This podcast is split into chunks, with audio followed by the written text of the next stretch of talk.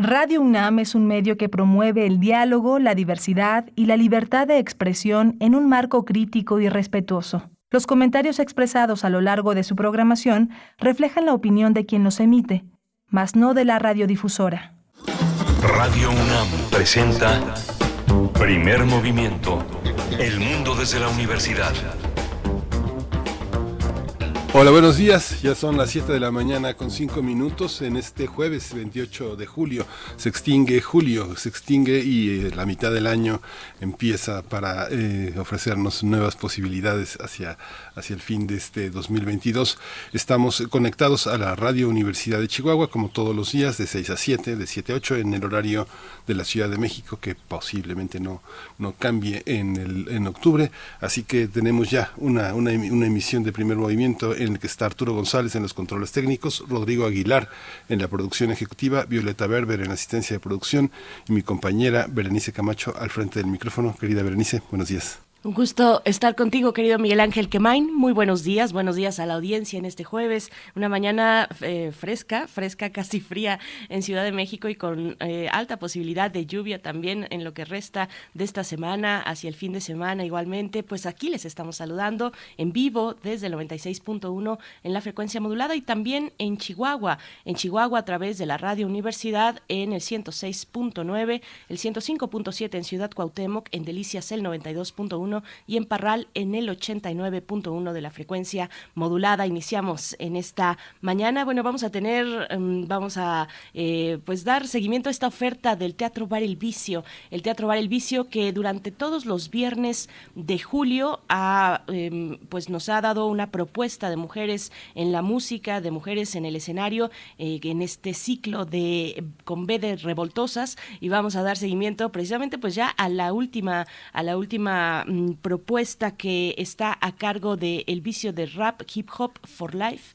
Vamos a estar con sus integrantes, dos de ellas, eh, Daira Faya, ella es rapera, feminista, instructora de autodefensa y gestora cultural, y también con Amenik Daniela Alvarado, rapera y actriz feminista, integrante de batallones femeninos. Así es que bueno, con mucha pila vamos a iniciar esta mañana aquí en Primer Movimiento, Miguel Ángel. Sí, tenemos también la sección Todo es Historia a cargo del doctor Alfredo Ávila, miembro del Instituto de Investigaciones Históricas de la UNAM y un hombre que, se encarga de poner eh, la mirada de la historia sobre el orden de lo actual hacia la segunda hora vamos a conversar sobre esta declaratoria de emergencia eh, que ha realizado, que ha lanzado la Organización Mundial de la Salud, una declaratoria de emergencia sanitaria internacional por el brote de viruela del mono o viruela del simio. Nos dará pues su lectura el doctor Alejandro Macías Hernández, él es médico cirujano, especialista en medicina interna e infectología por la UNAM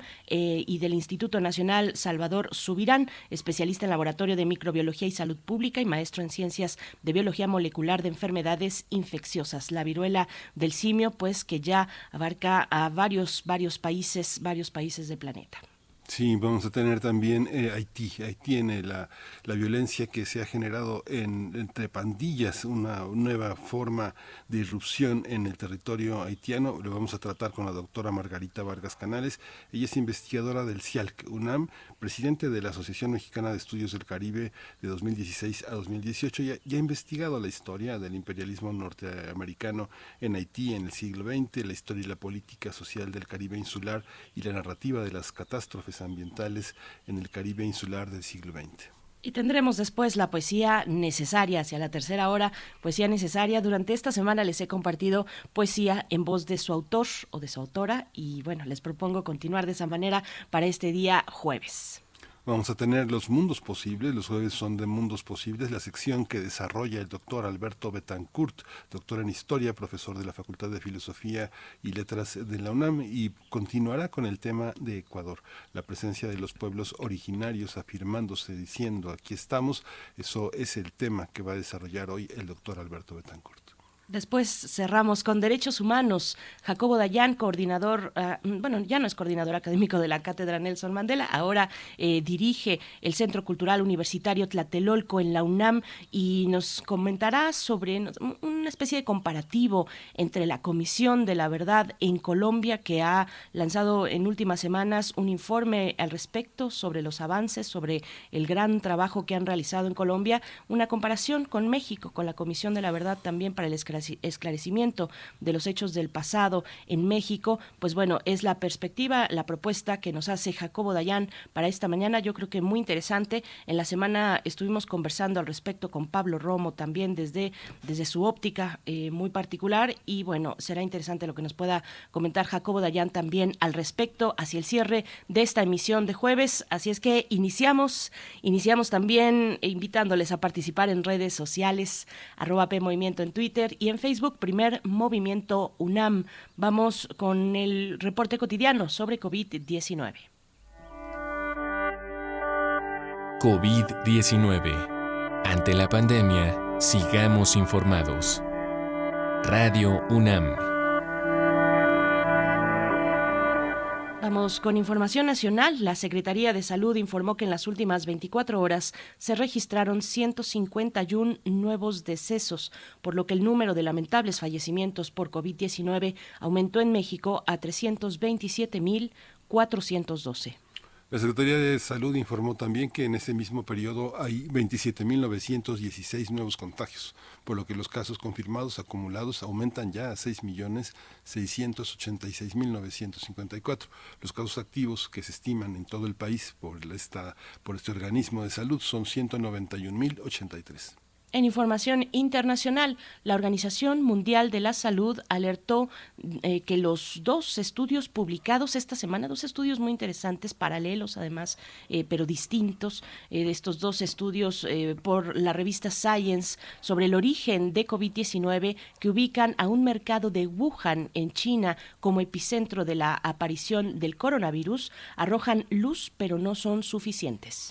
María Kerkhove, jefa del departamento del equipo de anticovid de la OMS, dijo que desafortunadamente todavía se necesitan más estudios en China y otros lugares para entender realmente las primeras fases de la crisis sanitaria. Y en información de la UNAM, nuestra casa de estudios inició el año escolar con la inauguración de nuevas instalaciones de dos escuelas. Se trata de la Escuela Nacional de Ciencias de la Tierra, que estrenó su edificio B con un aforo de 532 alumnos. Es un inmueble de 1.500 metros cuadrados en tres plantas, con 10 aulas, dos laboratorios, un área de gobierno y un laboratorio de cómputo y por el parte de la ENALT, la Escuela Nacional de Lenguas Lingüística y Traducción, también abrió nuevas instalaciones a los alumnos en dos licenciaturas, Educación Continua y de las 18 lenguas que se imparten. Se trata de un edificio, el edificio C, que tiene 1.538 metros cuadrados, con una planta baja, dos pisos, 14 aulas, una capacidad para 520 alumnos eh, por turno y una sala de cómputo, así como las oficinas de la dirección y de las coordinaciones de las licenciaturas que se imparten.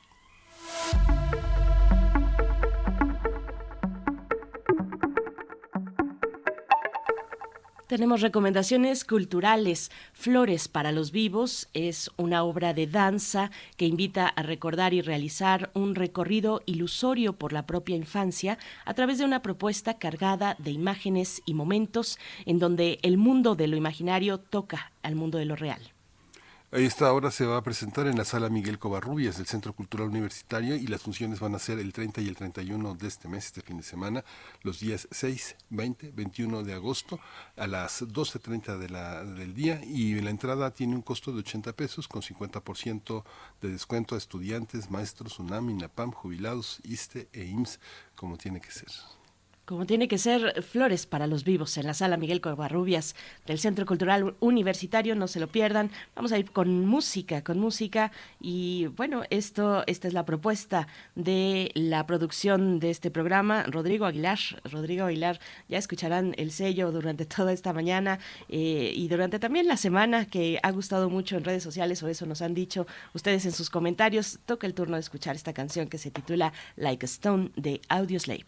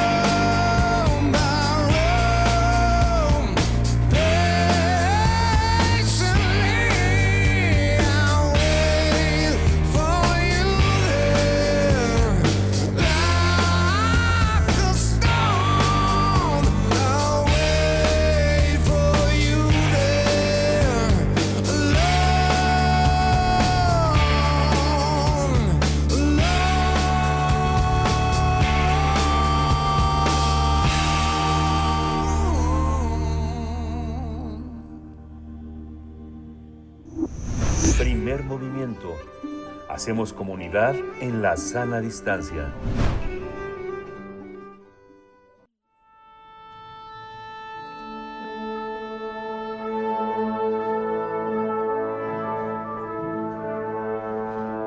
Afina tus oídos. Aquí te presentamos una recomendación musical.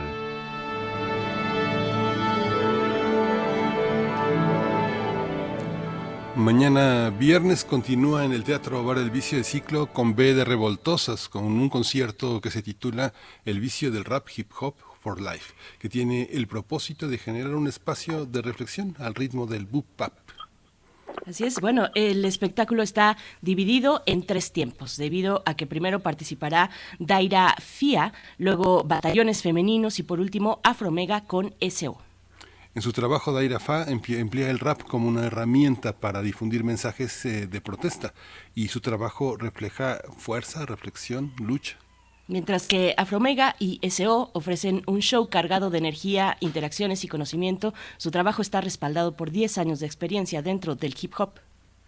Eh, Batallones Femeninos es una colectiva feminista interseccional de rap que está integrada por ocho raperas que comparten un discurso sobre la justicia, la conciencia, la unidad y la lucha. Y repetimos, la cita es este viernes 29 de julio a las 21.30 horas, 9.30 de la noche, en el Teatro Bar El Vicio. El acceso tendrá un costo de 150 pesos y nosotros vamos a tener los detalles de esta presentación que cierra este ciclo con B de Revoltosas. Nos acompañan dos de las participantes que estarán en este viernes en el Teatro Bar El Vicio, Daira Falla. ahorita, ahorita nos vas a corregir sobre cómo se pronuncia, pero Daira es rapera, feminista, instructora de autodefensa y gestora cultural.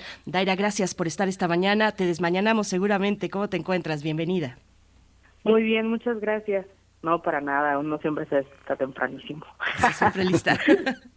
Eh, está también con nosotros Amenik, Daniela Alvarado, rapera y actriz eh, feminista. Ella integra los batallones eh, femeninos. Bienvenida, Daniela Alvarado. Buenos días. Hola, yo muy bien, muy contenta de escucharles y estoy también con Diosa Espiral de Batallones Femeninos aquí Hasta nos quedamos a dormir juntas para desmañanarnos juntas.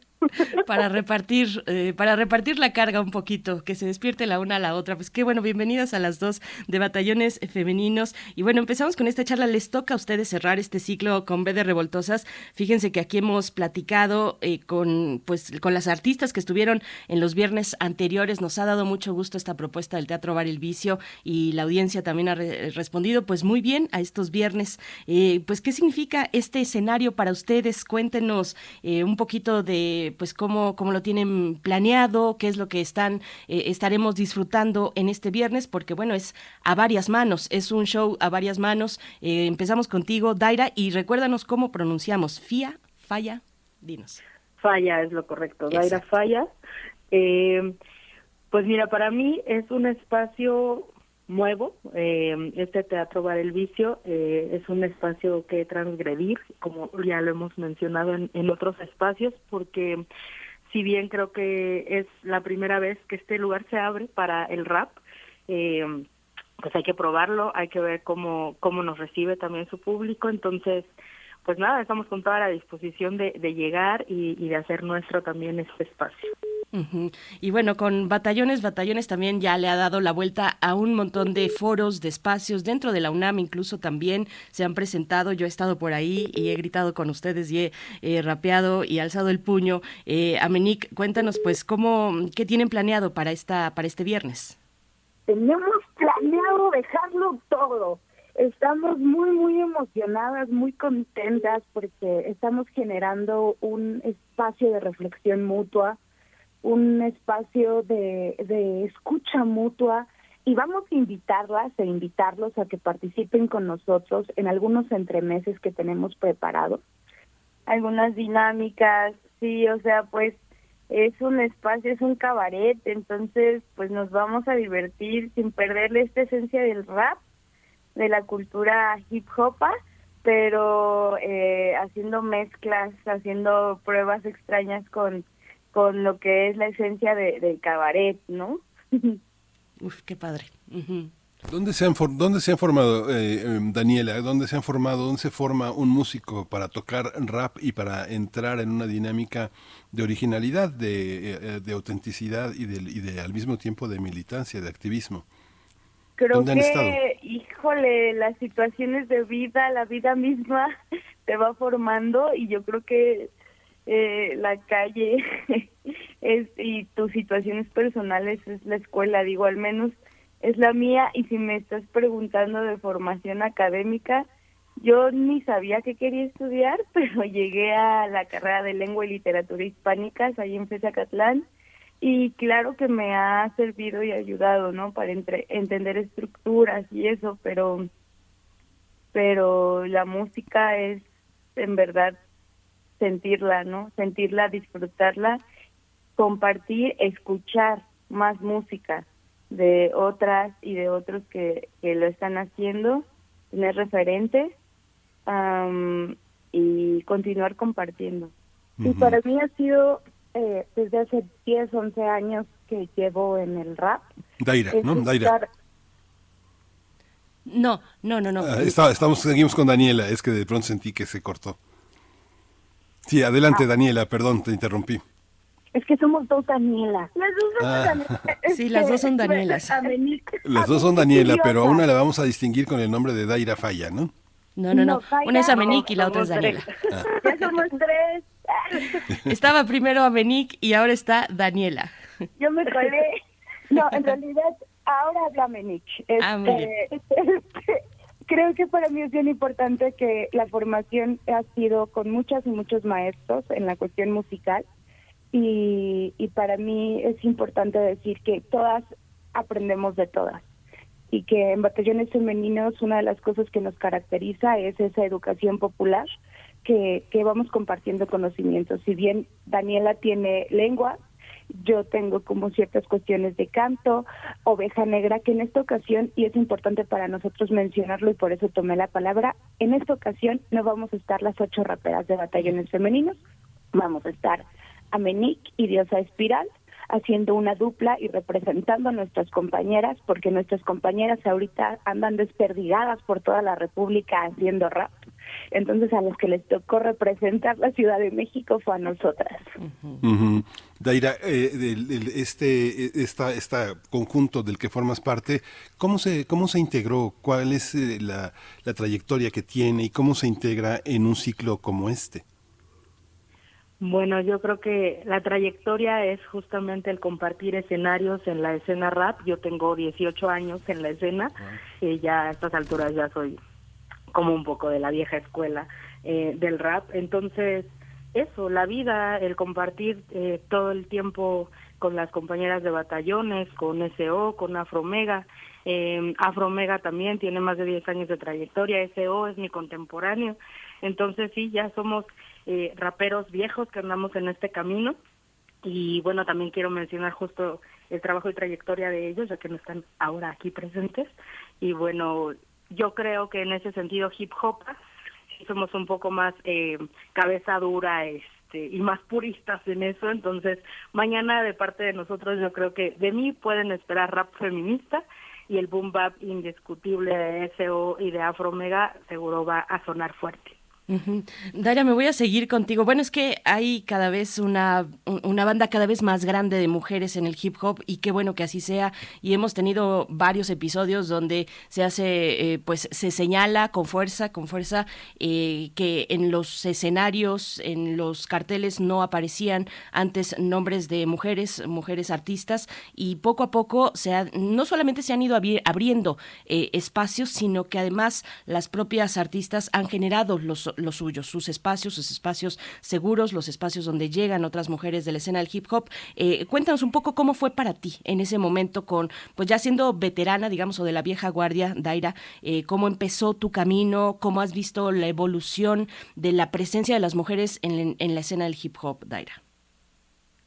Pues mira, cuando yo entré a la escena ya realmente había una generación antes de mujeres haciendo rap en México, entonces para mí fue como amable el principio porque ya, o sea, nace el hip hop y estábamos ahí desde que nace, ¿no? Está todo todo bien eh, la cuestión viene justo cuando empezamos ya a problematizar desde, desde el ser mujer, cuando ya empezamos a, a, hacer estas introspecciones y nos damos cuenta que al final estamos, y como en otras luchas y en otros movimientos durante la historia, estamos, pero al final no se nos reconoce de iguales, ¿no? Entonces, eh, he estado en colectivos que son solo de mujeres, después eh, me he desprendido y he participado en espacios feministas, separatistas, y justo es eso, la escena ha ido evolucionando como ha evolucionado pues nuestro habitar hoy en día hace antes del Me Too, antes de mi primera vez, antes de muchos de estos movimientos que se han ido dando también con las redes sociales. Eh, yo creo que hablábamos mucho menos de temas eh, de mujeres, ¿no? Y entonces desde ahí podemos ver el reflejo entre la vida cotidiana y cómo, cómo lo vamos plasmando en el rap, porque al final el rap es el relato, es, es eh, un documento histórico que ahí va contando cómo va evolucionando la vida. Voy a ir con, con, Daniela un poco lo mismo, que nos cuenten, tanto Amení como Dios Espiral, que nos cuenten cómo inició Batallones para por ahí la audiencia que tenga esa referencia y cómo han visto que ha evolucionado la escena para, para las artistas, para las mujeres artistas en el hip hop. Eh, Daniela. Eh, aquí Amenic, eh, Daniela Amenic, este, eh, eh, pues nada, eh, para mí ha sido bien importante ubicar que la escena ha evolucionado, pero también las mujeres estamos tomando la escena. Batallones Femeninos tiene mucho más de 10 años de, de, camino, como comentabas hace un momento, pero ha sido como eh, un, un transitar de muchas mujeres. Batallones Femeninos es el trabajo de muchas mujeres que han participado en él.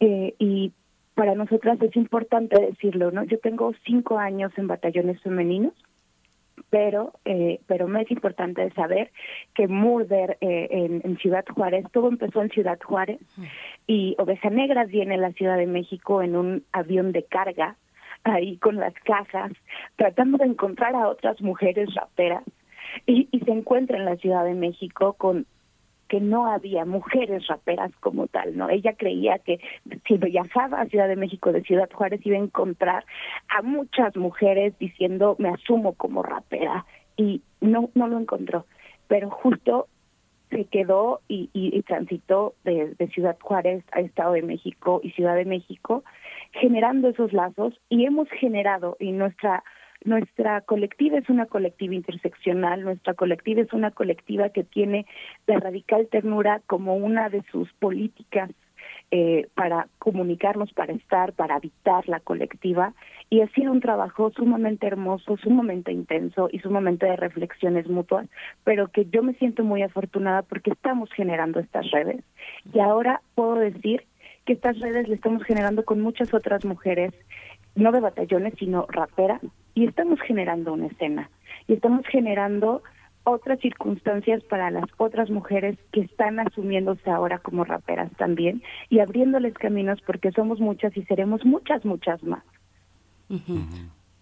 Perdón, Miguel Ángel, solamente comentar que precisamente yo veo a batallones femeninos como una plataforma, más que una mm, eh, un grupo musical, digámoslo, ¿no? Así llanamente, eh, como una plataforma a partir de la cual, pues cada una de las que pisa batallones tiene la posibilidad de seguir haciendo redes entre, entre ustedes mismas y también con otras colectivas. Es un poquito lo que, como yo percibo ahora a batallones, más que como un grupo específico, es una, es una plataforma para realizar otras o pues otras, eh, tener otras redes también, ¿no? Miguel Ángel, perdón. Sí, Daira, 18 eh, años ya en, el, en la escena. Cuando la gente dice, te, te contrata en un concierto, formas parte de un concierto, eh, la idea, la gente dice, queremos grupos profesionales, eh, pero en realidad se la pasa, se la pasan ensayando, cantando, yendo de aquí para allá.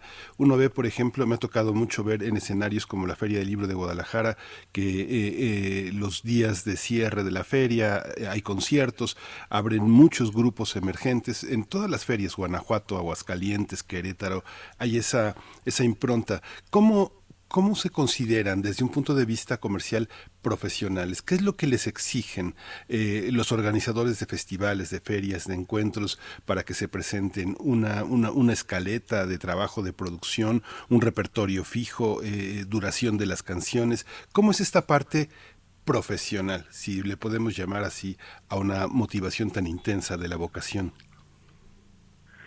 Pues yo pienso, bueno, o sea, así como esta cuestión técnica, el rider técnico, este, bueno, desde la contratación que el press, que eh, si vamos también acorde a, a, los espacios, ¿verdad? Porque en esta cuestión de, de la palabra y a veces lo que decimos incomoda, entonces también muchos de estos espacios sí nos invitan, pero también muchos otros nos censuran. entonces, eh, yo creo que mm, las veces, o sea, que me ha tocado como participar en festivales eh, grandes y todo esto, pues sí, obviamente ofrecemos eh, también diferentes eh, propuestas para diferentes presupuestos, claro que sí, porque mm, así bien creo que el rap tiene esa facilidad, ¿no? Como que yo puedo llegar a cantar a cualquier espacio con mi celular y un micrófono y también puedo llegar con el DJ y coro y bailarines y o sea, tenemos como este gran espectro que al final el rap nos permite pues hacerlo desde nosotras, desde la individualidad, desde el que soy yo con mi voz, y eso es lo que importa. Quienes estamos en este terreno de la cultura y todo, mucha gente nos pregunta, ¿y lo vas a hacer por amor al arte?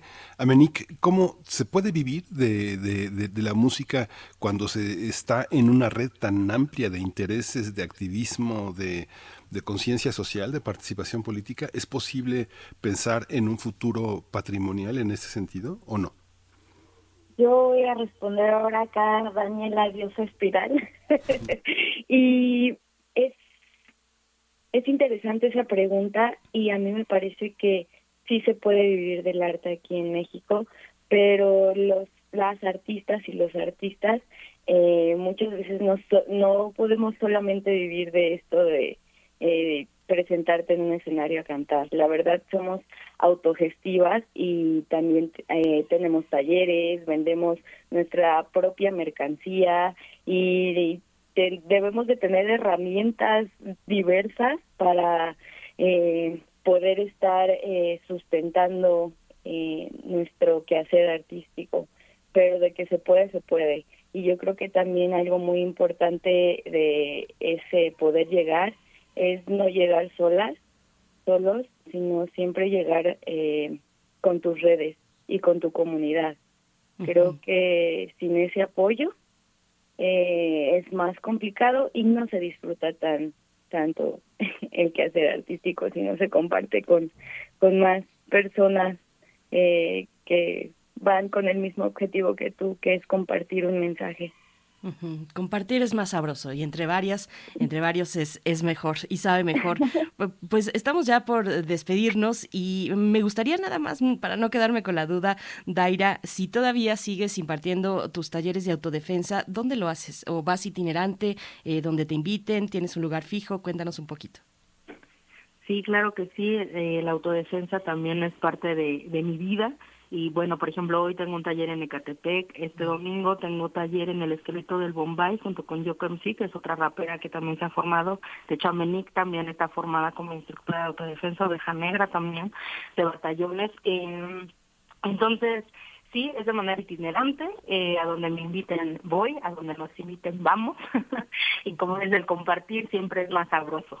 Siempre es más sabroso. Y qué, y qué interesante, ahí habría que revisar y escarbar un poquito más y dejar pues ese testimonio de que el hip hop y la autodefensa tienen en varios casos un, un origen, un mismo origen, ¿no? Eh, van, van de la mano y, así es en tu caso, Daira Falla, también nos hablas de Oveja Negra, de batallones, bueno, de verdad, son unas guerreras, las admiramos un montón, hacen un trabajo muy interesante y bien, eh, pues eh, sobre todo para llamar a otras jóvenes a que vean que sí se puede, que se puede vivir de esto, que es importante además hacer redes a través de la música, a través del hip hop, generar propios espacios y compartirlos. Así es que muchas gracias enhorabuena y las estaremos viendo a todas ustedes, a Afromega, SO también en el Teatro Bar El Vicio este viernes 29 a las 21.30 horas y antes de, despedirlas hay que decir que tenemos cortesías, como siempre las reinas chulas que también son generosas nos dan cortesías para la audiencia de primer movimiento,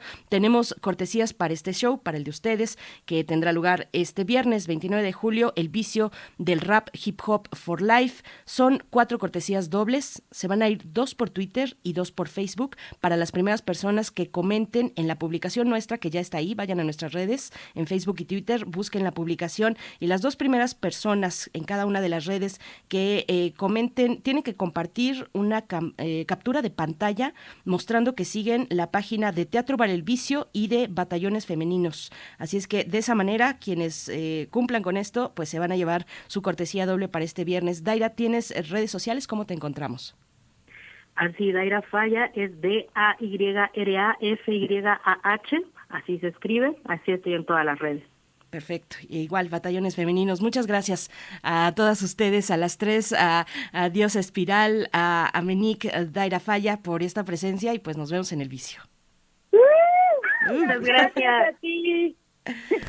y vamos a oír música, vamos a oír la, la, música, nos vamos a despedir justamente con una, una, una pieza de batallones femeninos que es Aborta el Sistema.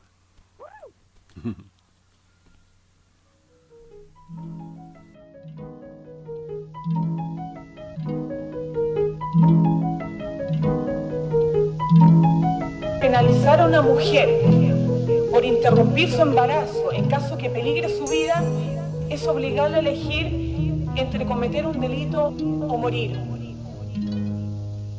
Mi puta por coger, mi madre por deber, mi presa por abortar, mi muerta por intentar. Mi putas por coger, mi madre por deber, mi presas por abortar, mi muertas por intentar. Mi presas por abortar, mi muertas por intentar. Extra, extra noticias que nos vulneran. El acceso a decidir está prohibido en México. De forma gratuita y segura superarán fúnebres estadísticas de datos trágicos. Es nuestro derecho, no una solicitud. Así que no me importa lo que opines o digas tú. Que les quede claro, en mi cuerpo mando yo. Cierra ya la boca, macho, deja el orgullo queremos vivir sin su aprobación. Estos son asuntos sobre mi elección. Su hipocresía no tiene lugar. Nosotras estamos en lucha por la libertad. Esto lo vamos a tumbar, no lo pueden evitar. Somos muchas y seremos más. Si no es hoy, mañana será. Aborta el sistema, abortalo ya. Sistema de justicia para los que lo compran. Un sistema de injusticia para las que abortan. Despenalización en toda la nación. Libertad a las presas. Esto es. Mi cuerpo, mi decisión. No pueden detenernos. Nah. Somos vida, somos muerte. Ancestralmente quizás deban de temernos. Sí, somos muchas, somos fuertes con la ira entre los dientes. Pagamos con la vida, salud y libertad. Estas son las consecuencias de la clandestinidad. Mis rimas, mis agallas, esta boca que no calla. Mi cuerpo y campo de batalla. Hoy vamos a florecer, a desobedecer. Leyes que nos quieren desaparecer. Batallones femeninos, poesía de mujer. Las cifras son escalofriantes. Todos los abusos aberrantes estos momentos cruciales, nuestros derechos fundamentales se basan en la moral absurda de quien hipócrita legitimiza abusos sexuales, violaciones, embarazos adolescentes, de nuestros cuerpos por maternidades conscientes, no a las imposiciones sociales, mujeres libres sobrevivientes. Más rosarios en mis ovarios, más decretos para violentarnos, cambiar el chip y respetarnos. Muerte, soledad ardiente que emana en lo profundo de tu vientre fértil, la mujer latente, ansiosa a continuar su vida. No es como le llaman vulgarmente homicida, derecho innegable a decidir la letanía de tu propia vida. Esto no es asunto penal ni moral, más bien la elección a la conciencia sexual. El aborto no es planificación familiar, es el acto de defensa a la salud física, social y mental. El fatalismo se nota frío, penas impuestas que tantas queman. La religión incomplicidad para la condena, condiciones infrahumanas. No quiero más para mis hermanas de frente al sol. Mujeres libres, desobedientes, se visualiza marea verde. Solo somos la marea, somos el océano. Basta si llenas de vida grandes fuertes, créalo. El futuro es tuyo, woman, así que moldealo. Vamos a cambiarlo todo y si no lo cree, pues véalo. The future is remain, the rebel gains again. Vamos a tomar las calles and we don't have to explain. There's a lot, a lot of pain. Enmarcado en nuestra piel, conquistaremos los derechos que nos negaron ayer. Tanto tiempo y tantas han partido,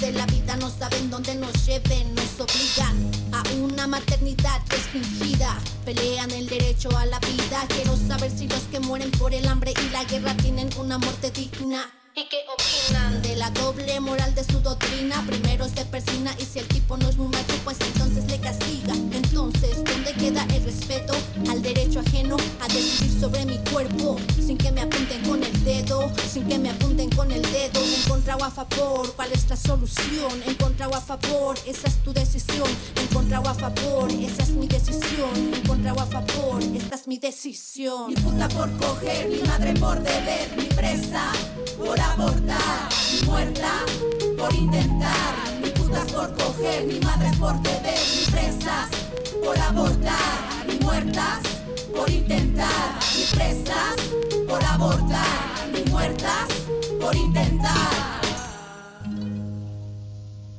Las mujeres tienen derecho a decidir. Primer movimiento. Hacemos comunidad en la sana distancia. Todo es historia.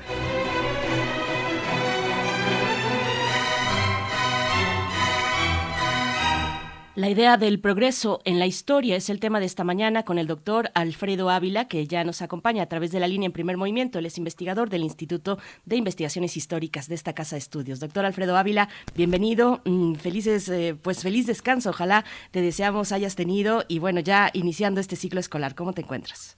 Muy bien, muy bien, Berenice. ¿Cómo están? Buenos días. Hola Alfredo, buenos días. Bienvenido. Qué, qué, qué bueno que ya estamos que ya estamos de regreso en la universidad con, con muchas ganas de, de trabajar, porque además este va a ser el primer semestre en el que ya en principio estaremos todos presentes sin, sin clases virtuales que fueron una muy buena idea en un principio, pero que terminaron cantándonos horriblemente a todos, ¿no? En ese punto estamos, Alfredo Ávila, preparándolo todo para las clases presenciales, pues en toda la universidad, si así es posible a lo largo de este semestre. Pues te escuchamos la idea del progreso en la historia. Pues mira, eh, eh, la verdad es que el, tema, el tema que, que traigo hoy tiene un poco que ver con la canción que acabamos de escuchar, o por lo menos ese fue el motivo. Eh, en, en las últimas semanas en Estados Unidos ha habido lo que mucha gente cataloga o clasifica como una gran regresión histórica, es decir, la anulación de eh, una resolución judicial que tiene que, que tenía eh, vigente alrededor de 70 años, en la que eh, se reconocía que el aborto, el aborto era un asunto eh, íntimo, era un asunto que no no podía ser regulado por eh, eh, por los estados ni por la federación. De manera que eh, basado precisamente en ese derecho a la intimidad eh, se, las mujeres podían apelar hospitalarias, públicas o privadas, estamos hablando de Estados Unidos en los que la, la, la sanidad pública pues es, prácticamente inexistente, entonces públicas o privadas o de organizaciones sin fines de lucro para poder abortar cuando así lo, lo decidieran. Y ahora tenemos esta resolución que se da eh, en, medio de, una, de un ambiente tremendamente polarizado en Estados Unidos, que además es curioso porque más del 70% de la población estadounidense, esto quiere decir que son eh, eh, demócratas, pero también muchísimos republicanos, consideran que el Estado no debería meterse a regular el, el, tema del, del, aborto, ¿no? Que no, no, no debería, no debería prohibirse. Y esto fue interpretado, como dije, como una gran regresión en la historia, como, como estamos dando un paso, un, un paso atrás. Y, y eso me, me hace pensar a mí en esta idea que tenemos que lo voy a decir rápido desde, desde este momento, es una idea falsa, eh, la idea de que las cosas siempre van para bien, siempre van para adelante, siempre van para progresar, para tener más derechos, para tener eh, mejores condiciones de vida, para eh, sacar a la gente de la pobreza. siempre pensamos que hay una, una historia lineal que nos dirige a un futuro que invariablemente será mejor que el presente que tenemos y que será mejor que el pasado que, tuvimos. Entonces, esta idea se fue construyendo a lo largo del siglo XIX, eh, fundamentalmente con el impresionante desarrollo tecnológico que surgió a partir de la revolución industrial, es decir, el desarrollo tecnológico que surgió a partir de que la ciencia eh, empezó a tener una aplicación práctica en la producción fundamentalmente, pero también en otras en otras áreas como la propia salud, como la, eh, medicina, y, eh, y, que bueno, eh, nos, nos han hecho creer que el futuro siempre será mejor. Todavía recuerdo cuando estalló la crisis ocasionada por, por la pandemia de, de la COVID, como muchas personas lo que decían es que la pandemia iba a traer cambios irreversibles, por ejemplo, que el Estado recuperara sus facultades en materia precisamente de, de, salud, de sanidad, eh, facultades que todos sabemos que se habían venido perdiendo gracias a las políticas neoliberales de los años 80 en, casi todo el mundo, que pugnaban por un Estado con menos injerencia en este tipo de en este tipo de asuntos para dejarlos en manos de la iniciativa privada, algo que ya hemos visto que fue un tremendo fracaso no no solo en México sino en muchas otras sino en muchas otras partes del mundo. Eh, y, mira, pasó la pandemia y no fue así. Eh, es, decir, casi siempre pensamos que vendrán cosas nuevas, que vendrán cosas positivas para todos y que al final no resulten así y tenemos estas grandes regresiones. Pues bueno, desde un punto de vista eh, de historia de más larga duración, pues vemos que las cosas en realidad son casi casi al revés. No, no, no es que yo quiera pugnar ahora por una visión pesimista de la historia para sustituir esta visión progresista, pero eh, eh, pero lo que sí da cuenta eh, el estudio de la historia es que no existe tal progreso es que esto de que no no se preocupen estamos ganando derechos y mañana tendremos más derechos más derechos es una idea falsa.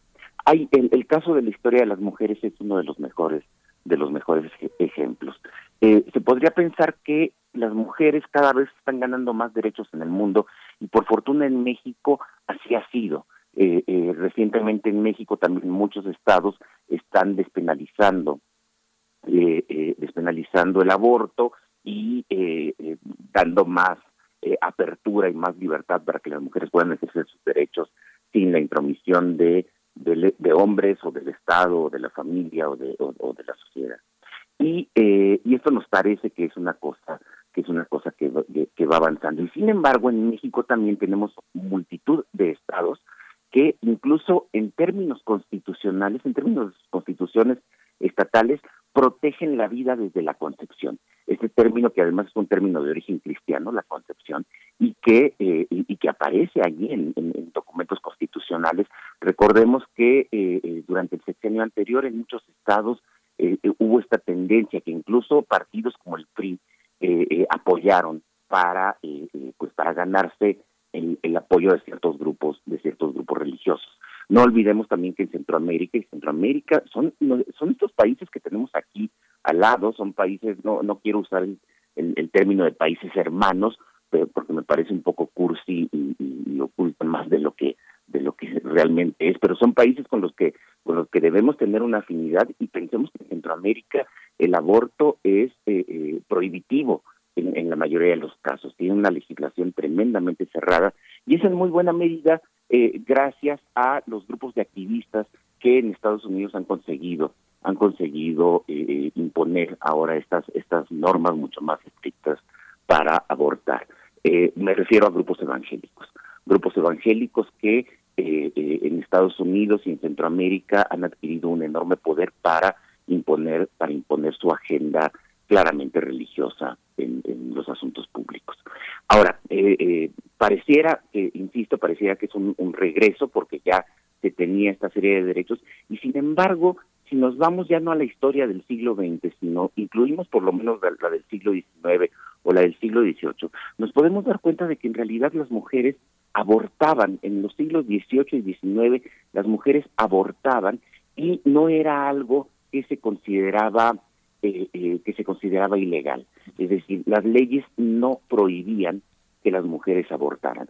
Por supuesto, siempre había eh, un, sentimiento de culpa, pero ni siquiera ni siquiera de, de, de persecución, sino que las familias trataban de ocultar este tipo de este tipo de cosas, no tanto por el hecho de haber abortado, sino porque el aborto hubiera implicado que antes hubo relaciones sexuales que probablemente fueran ilícitas o probablemente fueran dañaran el honor de las familias. Entonces, para ocultar eso también se ocultaba también se ocultaba el aborto, pero eh, no no es que las familias eh, eh, o no es que el Estado, perdón, considerara que eso fuera ilegal, simplemente no estaba regulado, no aparecía en la legislación. Y no fue sino hasta finales del siglo XIX cuando los médicos, y esto fue una cosa de la organización profesional de este gremio, del gremio de médicos científicos como los conocemos hoy, empezó a hacer una fuerte campaña en contra de otras formas de medicina, de formas de medicina tradicional, particularmente contra eh, eh, aquellos que ofrecían remedios, eh, remedios salvadores, remedios que te quitaban que te quitaban todas las enfermedades y que eran claramente charlatanes, pero también en contra de las mujeres, mujeres parteras, mujeres curanderas, que eh, durante pues, siglos y siglos habían tenido eh, eh, esta, esta actividad de proteger la salud fundamentalmente de las mujeres, pero no solo de las mujeres, y que y que bueno a, ella se recurría precisamente en los temas de en los temas de aborto. Y eh, esto ocasionó que esta profesión médica eh, eh, este grupo profesional de, médicos en México en Estados Unidos en Europa empezara a hacer una campaña en contra en contra del aborto en contra de, eh, de estas prácticas que no eran las prácticas de los médicos pero sí eran las prácticas de las curanderas y de las y de las parteras eh, fue a comienzo y, y, y, no sobra decir perdón entre paréntesis que el gremio era un gremio de, de hombres, era un gremio masculino, no había mujeres médicas y por allí por, podría haber alguna, pero era excepcional. En realidad se trataba de un gremio, de un gremio muy, muy masculino. Y esto lo que ocasionó es que ya a comienzos del siglo XX los estados eh, en, Europa, en, en América Latina, en Estados Unidos, empezaran a imponer reglas sobre el aborto y eran inevitablemente reglas prohibitivas. Eran reglas que impedían a las mujeres eh, tomar libremente la decisión acerca de qué hacer con, con un embarazo eh, no deseado.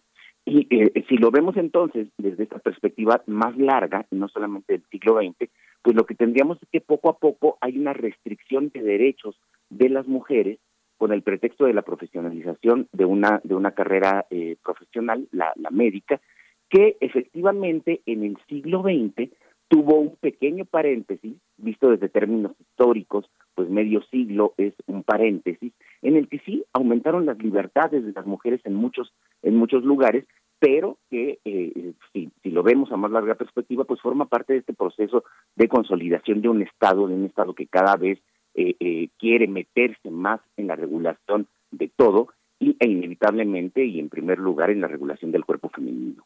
Eh, que, bueno, este Estado patriarcal pues tiene más fácil eh, intervenir en esos asuntos que, en muchos otros. Entonces, en, larga duración, lo que vimos como progreso en las últimas generaciones, pues es apenas un paréntesis en, la, en una historia mucho más larga de un Estado que, está interviniendo. Esto no quiere decir, como, como mencioné hace rato, que, debamos ser pesimistas, pensar que el futuro será, será todavía más restrictivo que, que, el presente. Pero lo que sí quiere decir es que si queremos que sea menos restrictivo, si queremos un, Estado que garantice más derechos, pues es algo que debemos ponernos a trabajar desde ahora y debemos luchar por ello y no suponer que el simple paso del tiempo traerá nuevos derechos para todo el mundo. Y esto lo podemos ver en, muchas otras cosas, incluso incluso pensando en, en, otros aspectos como como la independencia financiera de las mujeres. Bueno, las mujeres eran mucho más independientes financieramente en el siglo XVIII que en el siglo XIX. En el siglo XIX el liberalismo llegó a imponer una fuerte carga machista de que los, los negocios los debían llevar los hombres. Eh, eh, y que y que fue contra lo que muchas mujeres en el siglo XX se, se rebelaron. Entonces, hay que quitarse, hay que quitarse esta idea de que las cosas siempre van para bien, siempre van hacia adelante, al progreso y, cada vez con más con más derechos para darnos cuenta de que no, de que no es así y que si queremos esos derechos pues es una cosa que por la que hay que pelear todos los días porque porque no se van a dar solitas solo por la magia del progreso en la historia. Qué polémica, qué polémica visión. Ya tendremos oportunidad de discutir, Alfredo, porque finalmente también la consolidación y el avance del Estado es también la disolución de pequeñas comunidades que han vivido en, no en el margen de la historia, sino en una historicidad que no se acepta desde otros órdenes. Pero bueno, eh, eh, yo creo que es una, historia, en una historia que no forma parte del discurso de la historia del Estado. Claro. Claro, te agradecemos mucho como siempre que nos siembres estas semillas del mal en nuestros corazones. Gracias Alfredo. No, no, en realidad, en realidad creo que sea algo de, algo de esperanza. a ver, las cosas no están dadas, tenemos que pelear por Sí, es una reflexión que nos sirve de marco de referencia para entender este momento también. Gracias, doctor Alfredo Ávila. Hasta dentro de 15 días y nosotros nos despedimos de Radio Universidad en el estado de Chihuahua. Seguimos después del corte. Nos vamos con música que nos diga la producción si nos vamos a escuchar a Tears for Fears. Em, yo creo que sí. Everybody wants to rule the world.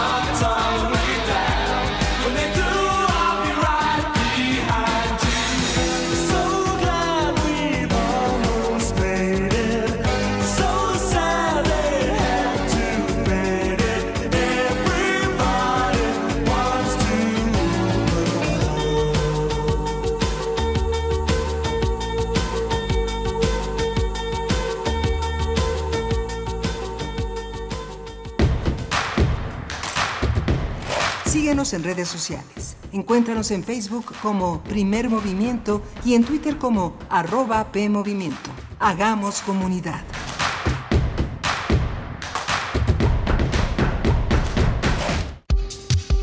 Conciencia, Psicología y Sociedad.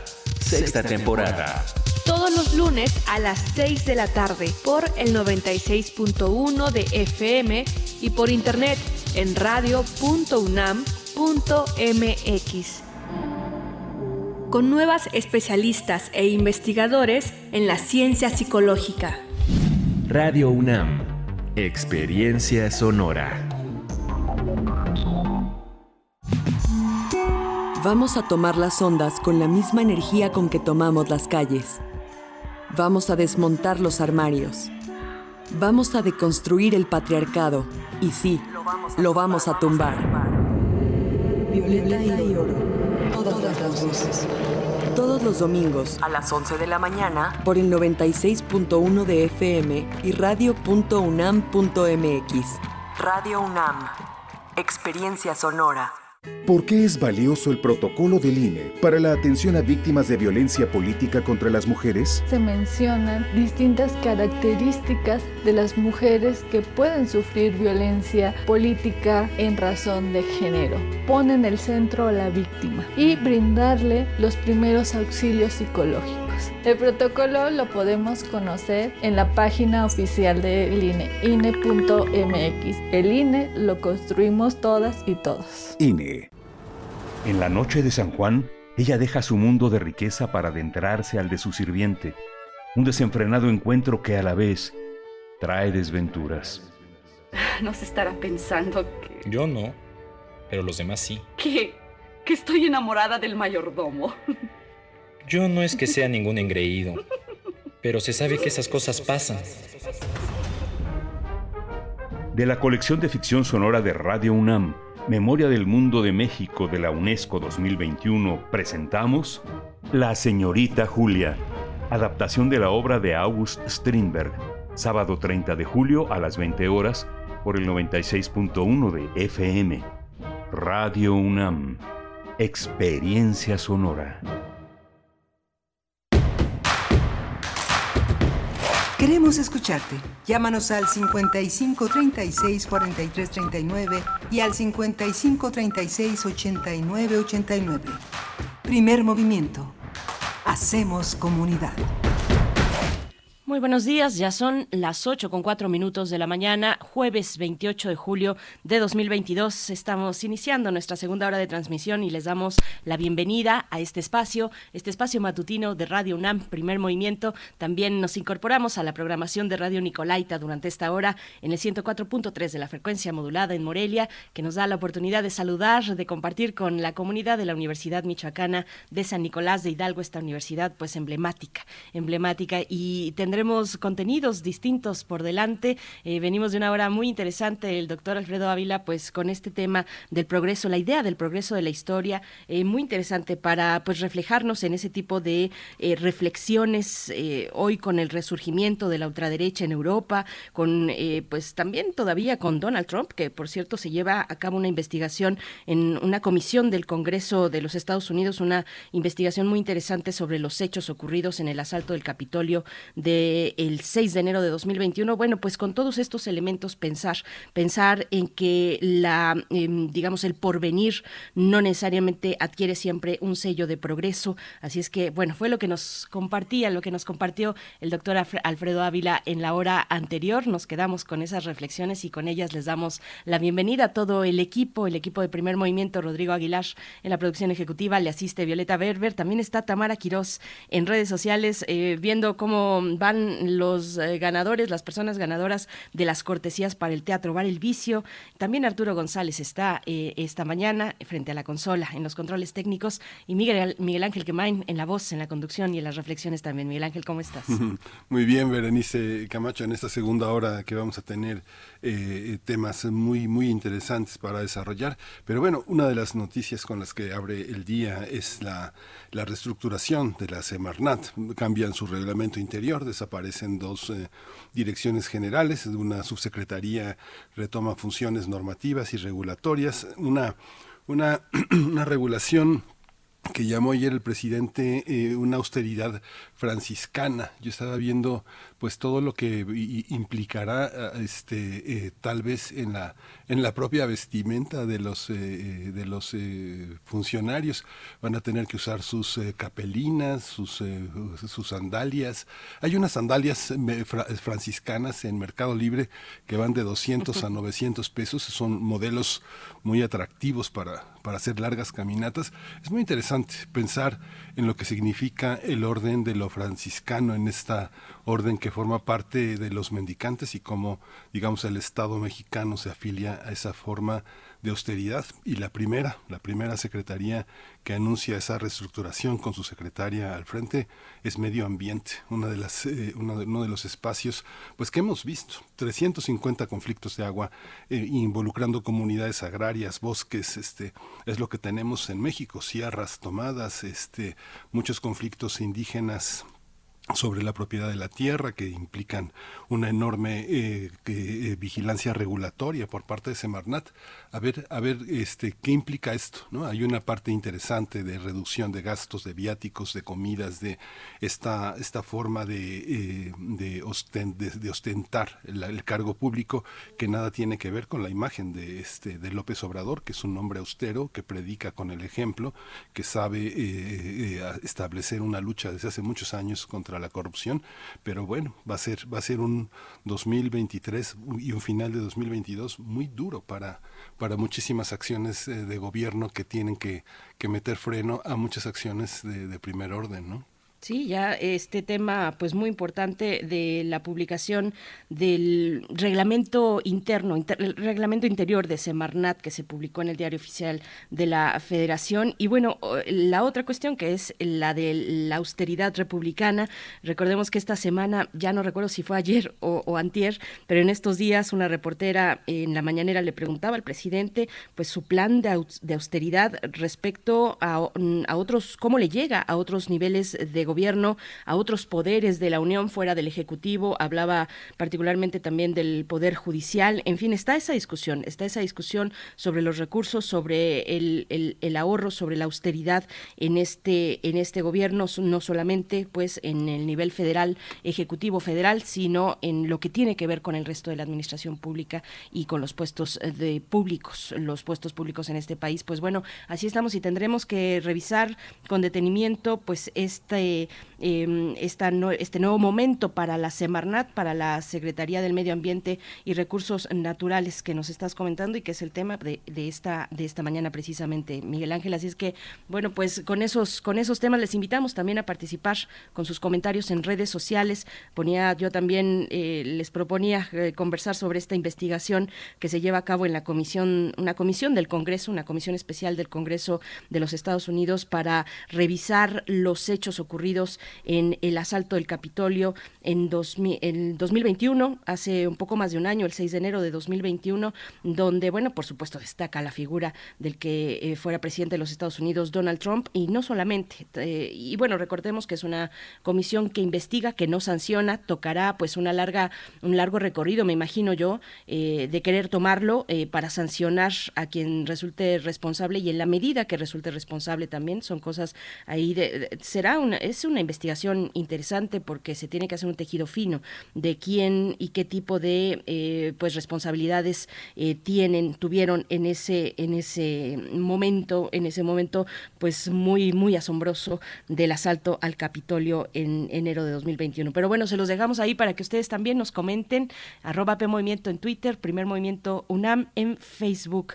Vamos a tener aquí en Primer Movimiento mm, una conversación en unos momentos más sobre la de emergencia sanitaria, de emergencia sanitaria internacional que ha lanzado la Organización Mundial de la Salud con respecto al brote de, viruela del mono o viruela del simio. Vamos a conversar con el doctor Alejandro Macías Hernández, médico cirujano, especialista en medicina interna e infectología por la UNAM y del Instituto Nacional Salvador Subirán, especialista en laboratorio de microbiología y salud pública. Así es que, bueno, pues interesante viene también esta hora, Miguel Ángel. Sí, vamos a hablar de Haití del eh, incremento de las pandillas, de la violencia en esta gran ciudad, en esta hermosa ciudad que es Puerto Príncipe, una, una ciudad que muy compleja, muy compleja de las grandes ciudades del mundo, como la nuestra, como la nuestra, como Bangkok, como muchas ciudades, grandes ciudades que tienen esta, esta, esta parte dicotómica de la pobreza y al mismo tiempo de la abundancia. ¿no? Pero bueno, ya está el doctor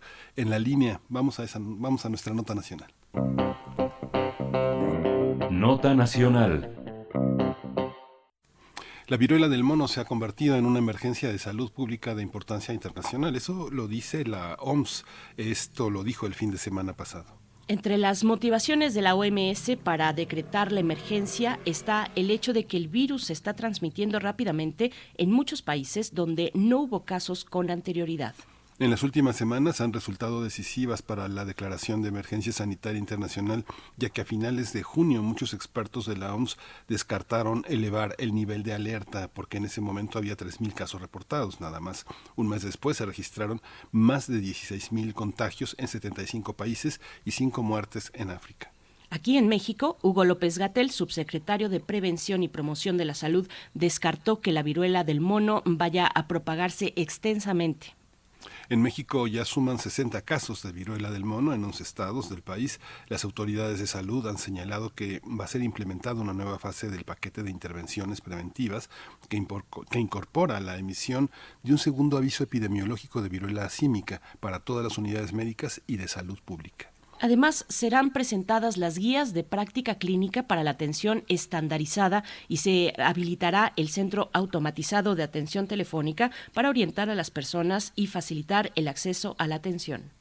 Pues hoy vamos a conversar con el doctor Alejandro Macías Hernández, ha estado con nosotros en muchas ocasiones respaldando con sus opiniones y su experiencia todas estas cuestiones epidemiológicas y médicas. Él es médico cirujano, es un especialista en medicina interna e infectología por la UNAM y por el, Instituto Nacional Salvador Subirán, es un especialista en laboratorio de microbiología y salud pública y es maestro también en ciencias de biología molecular de enfermedades infecciosas. Doctor Alejandro Macías Hernández, siempre es un gusto que esté con nosotros, le agradecemos mucho. Buenos días. Hola, buenos días, eh, Miguel Ángel Berenice. Me da gusto estar con ustedes. Igualmente, doctor Alejandro Macías, bienvenido. Pues, ¿qué significa? ¿Qué significa? ¿Cómo tomar? ¿Cómo tomar siendo, pues, eh, una persona común? Eh, ¿Cómo tomar un mensaje como este, una declaratoria de emergencia de la OMS de este nivel y bajo qué supuestos se declara un mecanismo como este? Sí, inclusive dentro de la OMS de la Organización Mundial de la Salud, hubo sus controversias, no todos estuvieron de acuerdo en hacer la declaración, porque aunque hay muchas cosas a favor, como la obligación de que los países hagan más rastreo, hagan más pruebas, detección temprana, tratar de detener esto, también se considera que la declaratoria puede tener algunos efectos contrarios, como por ejemplo la discriminación de las personas enfermas, el crear un pánico innecesario, limitar la movilidad también innecesariamente afectar así la economía. Eh, sin embargo, al ponerlo en un, en un balance se consideró que eran más los beneficios que los, los efectos indeseables de la declaratoria.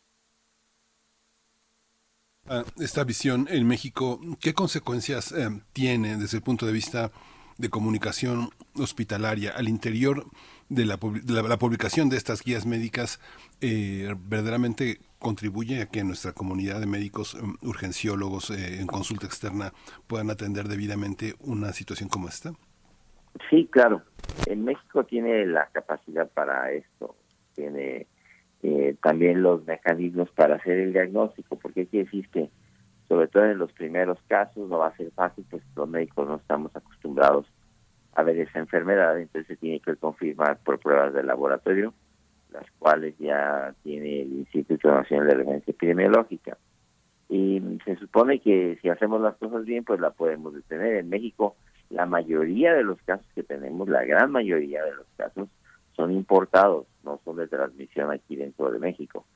Sin embargo, ya también existen algunos casos, de, de esos 60 que se reportan, ya hay unos casos de transmisión local que son los que preocupan más, que no tienen ninguna liga con algún contacto, digamos, con extranjeros, y se transmitieron ya en México, lo cual quiere decir que el virus ya circula ampliamente en México. Eh, probablemente en el futuro habrá que hacer algo más de lo que se está haciendo, que es básicamente informar, diseminar información, tratar de hacer un seguimiento de los casos. Probablemente en el futuro vamos a necesitar también cosas como una vacuna, ya se está eh, produciendo internacionalmente. Sí, la cuestión de la, de la vacuna habrá que ver y, más adelante le, le, queremos también preguntar al respecto, doctor Alejandro Macías, pero para tenerlo claro, ¿qué tipo de virus, de qué tipo de virus se trata? Cómo, cómo, es eh, la transmisión, quiénes son, cuál es la población más vulnerable ante este virus. Cuéntenos un poco de, de, lo que conforma finalmente los elementos, las características de esta enfermedad. Sí, este es un virus que nos puede dar a todos, ¿eh? a cualquiera nos puede ocurrir, pero que no haya pánico. Generalmente no es sencilla la transmisión, se requiere que haya un contacto muy cercano con una persona infectada. Ocurre que en estos momentos el virus, que es un pariente, digamos, del, del virus de la viruela ancestral, esa que en los siglos pasados mató a mucha gente, eh, enfermó a muchos, dejó con secuelas a millones de personas. Este es un virus pariente de ese, eh, que eh, se transmite con dificultad y que da una enfermedad mucho más leve que la viruela ancestral. Eh, nos está cayendo, sin embargo, en una población que no tiene inmunidad. La gente que tenemos más de 50 años en México, la gran mayoría tenemos todavía la vacuna de la viruela ancestral y esa vacuna nos protegería, al menos parcialmente, contra esta nueva enfermedad. por eso la gran mayoría de la gente en este momento susceptible a tener la enfermedad, no es resistente. Y lo que se está viendo es la transmisión, sobre todo en relaciones sexuales eh, de hombres que tienen sexo con hombres. No es exclusiva, por eso no hay que causar eh, o, o, no hay que tender a la discriminación que se vio cuando el SIDA, por ejemplo, que se llegó a considerar como una enfermedad de homosexuales. No, no se necesita una relación homosexual para que esto se desarrolle cualquier relación lo puede hacer. De hecho, cualquier relación cercana, por ejemplo, de una mamá con un hijo, eh, generalmente tiene un periodo de incubación de alrededor de una a dos semanas. O sea, de una vez que te infectan, empiezas con molestias una semana después, fiebre, dolor de cabeza. Y aquí es muy importante que casi siempre va a haber las lesiones de la piel. son primero granitos que después se llenan de un líquido que se hace pus y que pueden ocurrir en cualquier parte del cuerpo. Entonces, eh, cuando ya haya muchos casos, o que ojalá no los llegue a ver, el diagnóstico será cada vez más sencillo, porque los médicos se van acostumbrando, nos vamos acostumbrando, pero en este momento yo estoy seguro que algunos casos que han ocurrido inclusive se han ido con el diagnóstico de cosas como varicela, con la que se parece. ¿Hay una eh, precaución que las personas tengan que tomar para no contagiarse? Sí, desde luego. A ver, eh, las, la transmisión sabemos que se da sobre todo en personas que tienen múltiples parejas sexuales. Entonces, eh, tratar de eh, evitarlo, tratar de, de, tener precaución. Sobre todo, decíamos, en este momento el riesgo ocurre en hombres que tienen sexo con hombres, aunque eso no es exclusivo. Hay que reconocer que aunque no es una enfermedad venérea, en este momento se está transmitiendo sobre todo por relaciones sexuales y sobre todo en grupos de personas que tienen relaciones sexuales con varias parejas. Entonces, pues la, información tiene que ser objetiva, sin causar eh, pánico ni estigmatizar a, las a la gente que tiene determinado comportamiento, para que sepan que en este momento el riesgo es sustancial y que em, hay que hay, hay que extremar las precauciones. Puede ocurrir en, digamos, en un tumulto entre personas que eh, estén muy cercanas, por eso también se recomienda evitar los tumultos de personas en donde pueden tener contacto muy cercano con otras personas que a veces no saben si están enfermas. Em, y para la posibilidad de que se transmita por el aire muy cercanamente, pues también se recomienda evitar tumultos y seguir usando cubrebocas en interiores, lo cual nos sirve también para evitar COVID-19. ¿Cómo, ¿Cómo se manifiesta? Nos hablaba de ya de, estos granitos que van evolucionando, se van llenando de agua, que se convierte en pus. ¿Qué otros, eh, qué otros eh, pues, síntomas presenta esta enfermedad, profesor? Casi siempre hay fiebre eh, y dolor de cabeza. es interesante que las enfermedades exantemáticas o enfermedades que producen sarpullido es poco común que den ganglios, por ejemplo, en el cuello o las axilas. En cambio, esta enfermedad que da, que da, ganglios muy frecuentemente. Entonces, si, si hay lesiones en la piel que son como granos, que decía después se llenan de, de líquido y se hace pus, eh, y las lesiones pueden ser muy poquitas, pueden ser algunas cuantas, o pueden ser cientos, hasta miles. Se puede prácticamente tapizar todo, todo el cuerpo. Entonces, eh, sobre todo en las personas que tengan enfermedades crónicas debilitantes o que sean portadoras de, de inmunodeficiencia, por ejemplo, por VIH y SIDA, los granos suelen ser muchísimos, puede prácticamente tapizar todo el cuerpo. Esta, esta visión, hay una, usted decía como que se parecía a la, a la varicela, pero hay, hay algunas enfermedades más recientes, no sé, como el tipo de la chikungunya o el, o el dengue, que sean parecidos a esta enfermedad, doctor. No, eh, porque esa, esas, hay los salpullidos de las enfermedades eh, infecciosas muy comúnmente dan lo que se llama eh, enfermedades morbidiformes, en donde el salpullido es más fino, como aterciopelado, y las tronchitas se juntan una con otra y muy frecuentemente no forman eh, líquido y pus.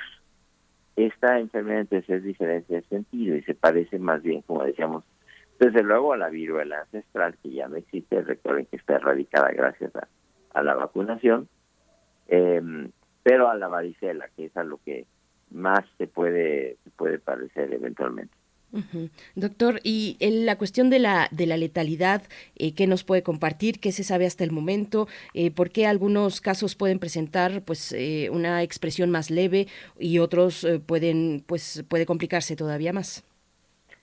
Sí, primero la gente que la gente joven previamente sana, en general va a tener una evolución más sencilla, digamos, más, más favorable, vas a salir eh, con poca fiebre, quizá con pocas lesiones, en tres semanas estarás eh, lista muy probablemente y ya, ya habrás superado la enfermedad.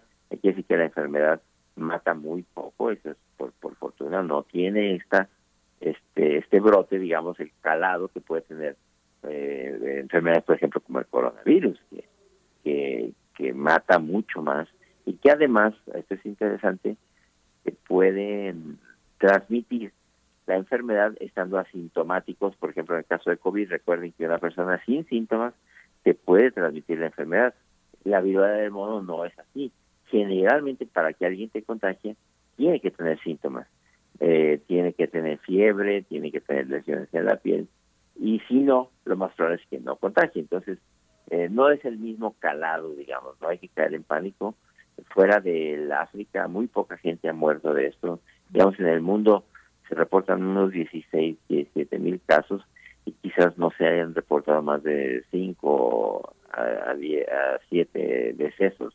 Entonces, no es una enfermedad que mate, sí te puede dejar ese dolor en las lesiones, particularmente en las lesiones genitales, te puede dejar cicatrices, te puede mandar un mes a la cama o al aislamiento, pero pero que no haya pánico, no es una enfermedad que mate ni que cause enfermedad grave. Hay una, hay una, hay un aspecto con los tratamientos que padecimos con el inicio del COVID que hubo mucha confusión, si usaban antibióticos, si usaban antivirales, este, antiinflamatorios, toda esa parte. ¿Esta enfermedad no, no tiene ese tipo de confusiones clínicas? Sí, tampoco tenemos un buen antiviral para eso. ¿eh? De hecho, sí existen los antivirales, hay un par de ellos, pero la verdad es que contribuyen poco a la evolución. Eh, el manejo es básicamente de sostén, de cuidados generales, y, y, el, el paciente se va, se va a curar solito. Entonces, el manejo es una eh, cuestión básicamente de, de, aislar al enfermo, buscar a, los, a sus contactos también para si, eh, si, si enferman que se aíslen también y esperar con medidas generales como la hidratación, un reposo relativo y el aislamiento que se cure sola.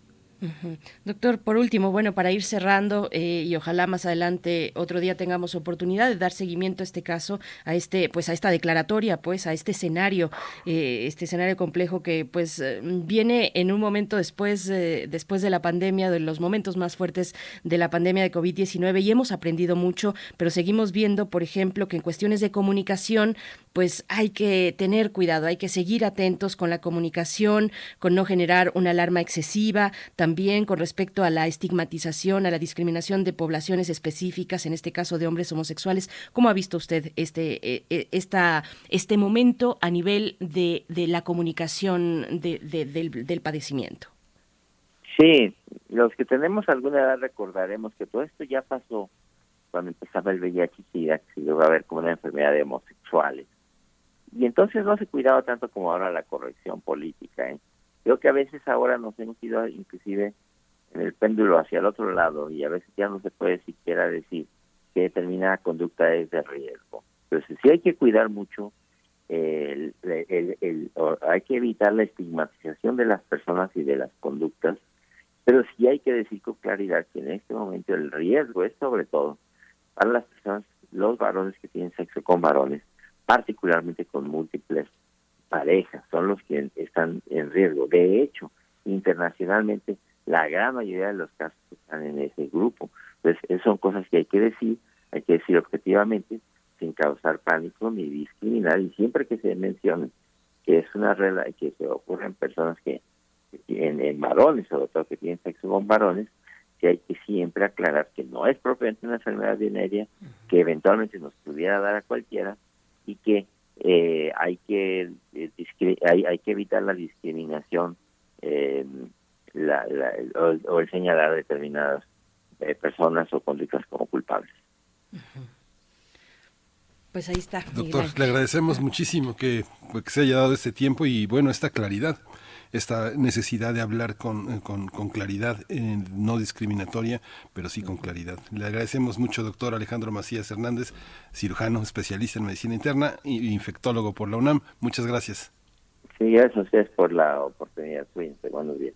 Gracias, doctor. Buenos días, hasta pronto, doctor Alejandro Macías Hernández. Nosotros vamos a hacer una pausa musical. Fíjense que yo me tengo que retirar, me tengo que retirar a atender algunas cuestiones domésticas, bueno, personales más que domésticas, pero bueno, se quedan en las mejores manos y el día de mañana nos escuchamos. Yo regreso acá también el día de mañana, pero mm, me despido con música. Elton John, esta gran canción Rocketman. Gracias, gracias Miguel Ángel. Gracias, pues, Berenice, aquí te esperamos. Mañana estamos de vuelta. Vámonos. She packed my bags last night, pre-flight. Zero hour, 9 a.m. And I'm gonna be high as a kite by then.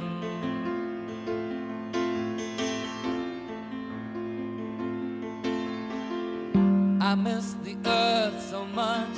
I miss my wife.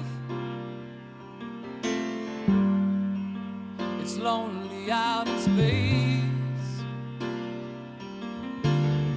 on such a timeless flight.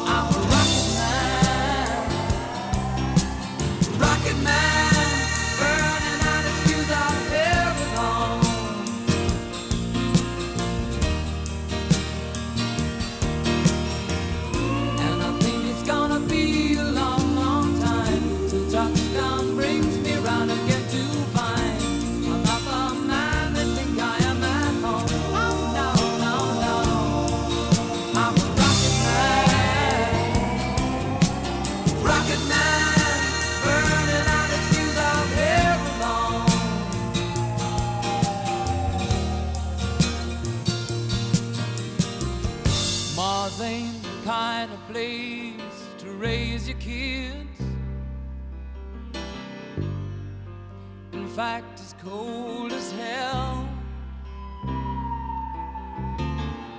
And there's no one there to raise them if you did.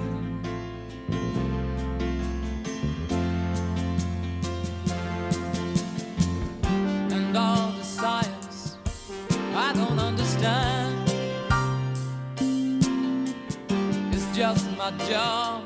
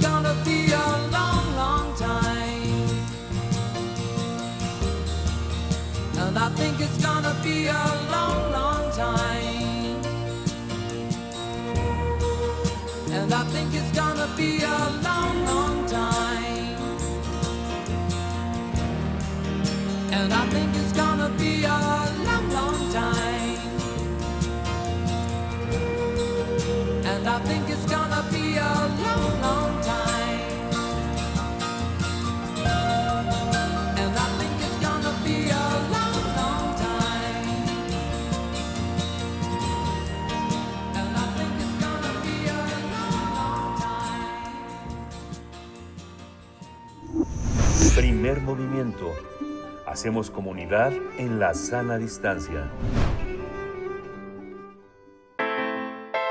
Nota Internacional. La ONU estima que al menos 471 personas resultaron heridas, desaparecidas o murieron a causa de la violencia entre pandillas en Cité Soleil, una comuna de la capital de Haití. Estos hechos se reportaron entre el 8 y el 17 de julio pasados, donde también se registraron incidentes de violencia sexual contra mujeres y niñas, así como niños reclutados por las pandillas. La ONU reportó que alrededor de 3.000 habitantes de esa comuna, considerada como la más pobre del área metropolitana de Puerto Príncipe, tuvieron que huir de sus casas para salvaguardar su vida, incluyendo a decenas de niños que viajan solos. Esta organización eh, lamentó que el exceso que el acceso a la atención sanitaria sea muy limitada, que a esto se suma la falta de alimentos y agua, y al menos desde hace un par de años las pandillas tienen una enorme impunidad, lo que les ha permitido expandir su dominio, luchar entre ellas, más allá de todo lo que puede suceder legalmente, una situación que empeora porque conlleva a un incremento de secuestros para llegarse recursos y sostener a las pandillas. Haití está sumido en una crisis uh, política tras las últimas elecciones que fueron en 2016 pero la situación se agravó tras el asesinato de Jovenel Moise por un comando armado en su domicilio. Y, Jovenel Moise era el presidente de Haití en ese momento.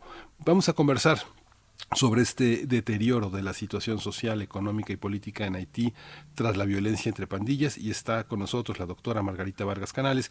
Ella es investigadora del CIALC de la UNAM, presidente de la Asociación Mexicana de Estudios del Caribe de 2016 a 2018 y sus líneas de investigación han sido historia del imperialismo estadounidense en Haití durante el siglo XX, la historia política y social del Caribe insular y la narrativa de la catástrofe ambiental en el Caribe del siglo XX.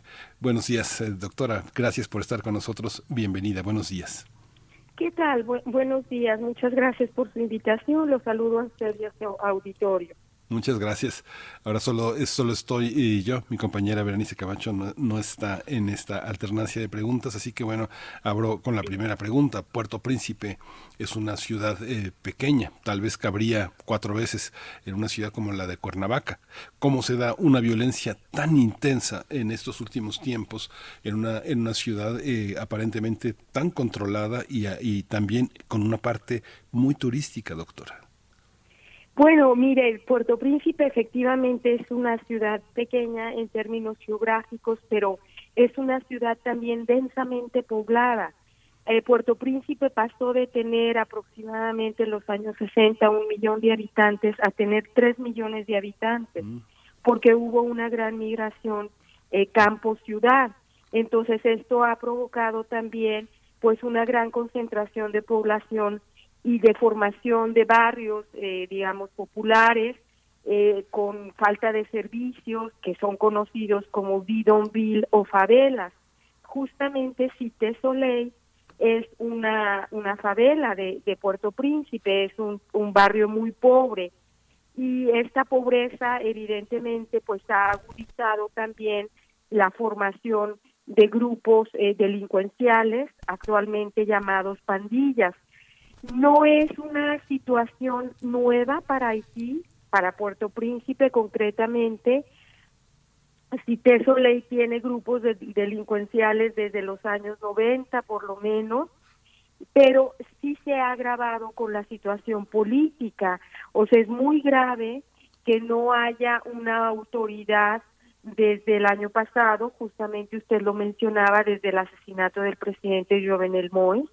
Es muy grave eh, que no haya una autoridad que pueda hacer frente a estos grupos eh, delincuenciales, a las pandillas que efectivamente han tomado el control político del país, porque hoy por hoy pues son ellos los que bloquean los accesos a, a barrios, a carreteras, impiden que lleguen alimentos, impiden que lleguen servicios médicos y eh, pues eh, eh, prácticamente la ciudad, Puerto Príncipe y el país se encuentra en manos de estos grupos delincuenciales, de estas pandillas, que son varios y que gozan de una total impunidad.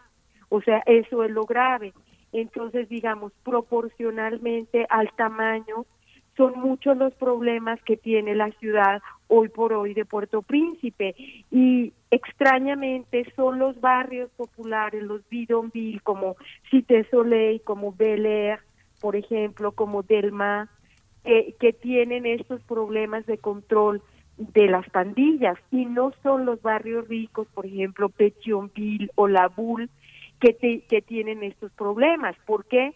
porque esos barrios pueden pagar sus habitantes precisamente la protección de otros grupos delincuenciales que los protegen de estos que son pandillas y así sucesivamente. Entonces realmente lo que uno ve es que quienes están sufriendo estos eh, bloqueos, estos secuestros, estas violaciones a mujeres, eh, pues son los la, eh, la gente digamos que habita mayormente en los barrios populares en los barrios pobres.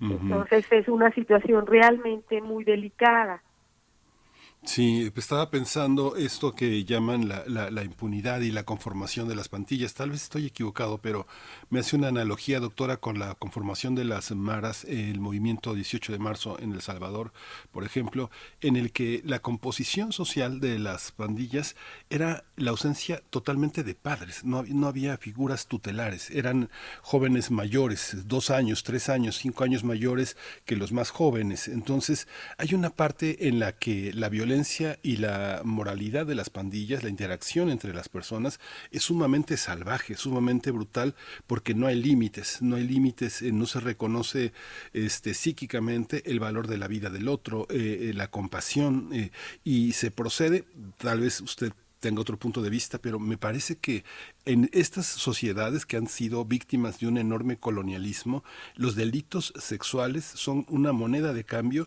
porque ellos los han sufrido, han vivido así. Quienes llegan a imponerse, violan, violan y mutilan y, matan de una manera salvaje, sin importar el otro, porque el otro no existe en sus mentes. ¿Cómo se conforman estas pantillas? Pienso que lo que yo sé hasta, hasta el momento es que muchos de estos jóvenes decidieron quedarse en, en Haití, en Puerto Príncipe, porque sus padres emigraron con las grandes catástrofes que han tenido Haití y muchos jóvenes se quedaron adolescentes, rebeldes de su familia, separados y quienes los han acogido pues son los propios eh, figuras tutelares de las pandillas. ¿Es un poco esto lo que pasa, doctora? Sí, bueno, el tema es, eh, tiene bastantes aristas, ¿verdad? Yo sí señalaría algunas eh, diferencias con la Mara del Salvador. Em, aquí lo que hay que analizar también muy profundamente es la pobreza. Es decir, sí está el factor de, la migración también, pero lo que no podemos dejar de lado es la pobreza. Estos barrios eh, en general están sumidos en una pobreza endémica ya desde hace mucho tiempo.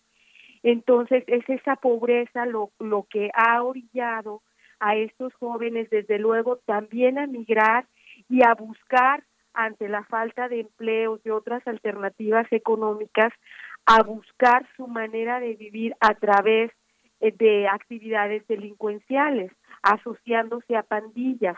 Esto se ha agravado eh, desde luego con la situación política, porque fueron los mismos partidos políticos, concretamente el, el partido del asesinado presidente Jovenel Moïse y del expresidente Michel Martelly, el partido haitiano Ted Calais, que empezaron a reclutar a jóvenes eh, para poder ellos mismos mantenerse en el poder y para poder eh, controlar manifestaciones, etcétera. Eh, y también fueron los grupos del expresidente Jean-Bertrand Aristide Lavalas, que reclutó precisamente a jóvenes para para hacer actividades de violencia, o sea, de violencia política, para para secuestrar, para golpear a los opositores políticos.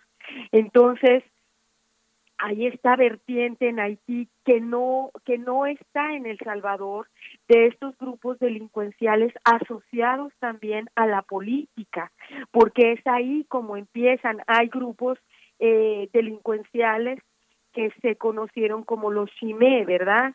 En, en, la época precisamente de la Bala y de Aristide.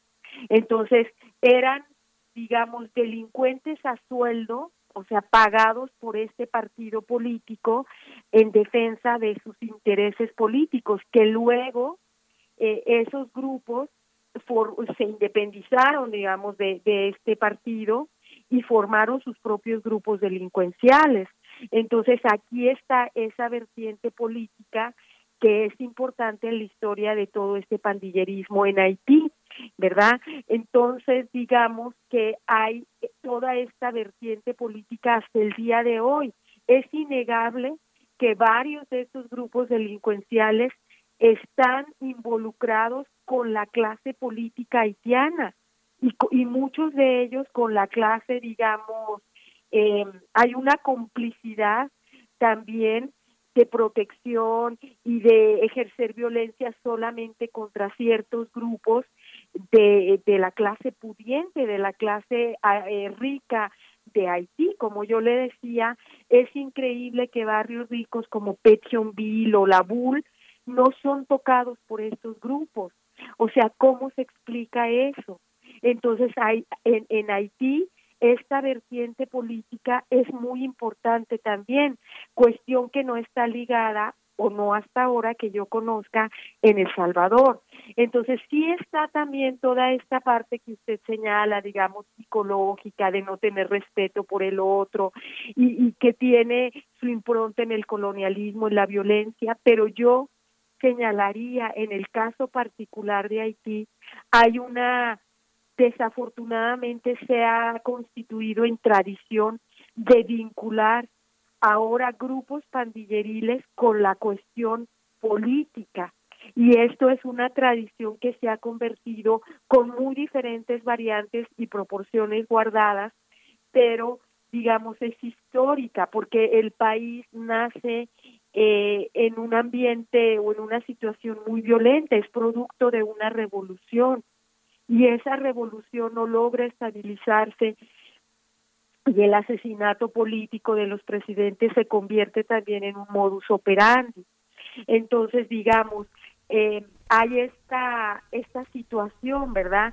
Que, que que no es diferente al día de hoy. Esos grupos delincuenciales tienen nexos también con partidos políticos, con políticos mismos y con gente de la clase alta. Por eso es tan difícil combatirlos.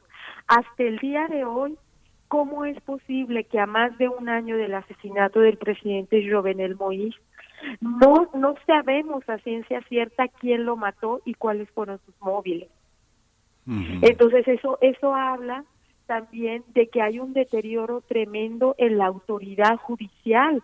No hay quien pueda, eh, digamos, eh, ejercer la autoridad para meter en la cárcel a los delincuentes y, y establecer, restablecer un, un orden.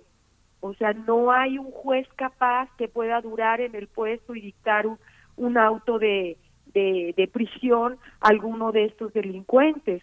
¿Por qué? Porque los mismos jueces están sitiados por los grupos pandilleriles, están no pueden ejercer con total libertad eh, su profesión ni tampoco la policía. Entonces estamos hablando de una situación eh, completamente desbordada, ¿verdad? Donde el control real lo tienen los grupos pandilleriles lo tienen las pandillas actualmente.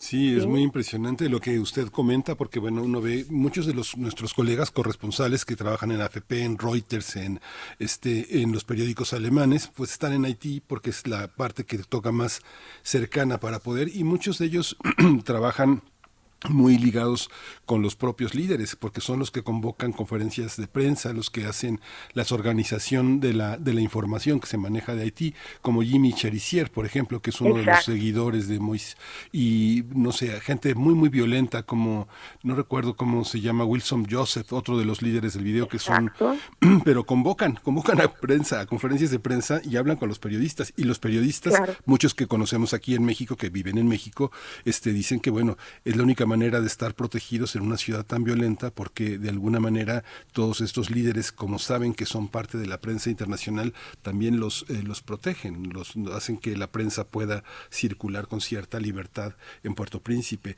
Esta situación es a lo que usted se refiere, esos liderazgos tradicionales, porque Cherisier, según sé, era líder de la... No, no, no era líder, era parte de la policía en Puerto Príncipe, ¿no?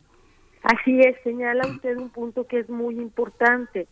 Estos grupos por ejemplo, el G9 es un grupo legal, o sea, no está, eh, digamos, es tolerado por las autoridades, es legal, no es ilegal, y está formado precisamente por ex policías y ex militares, es decir, que tienen entrenamiento militar, que eh, saben dónde conseguir armas, etcétera.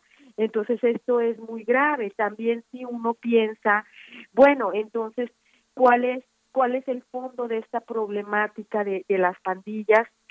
Pues miren, no es tan difícil llegar uno a conclusiones eh, que necesariamente involucran a otros países y otros grupos.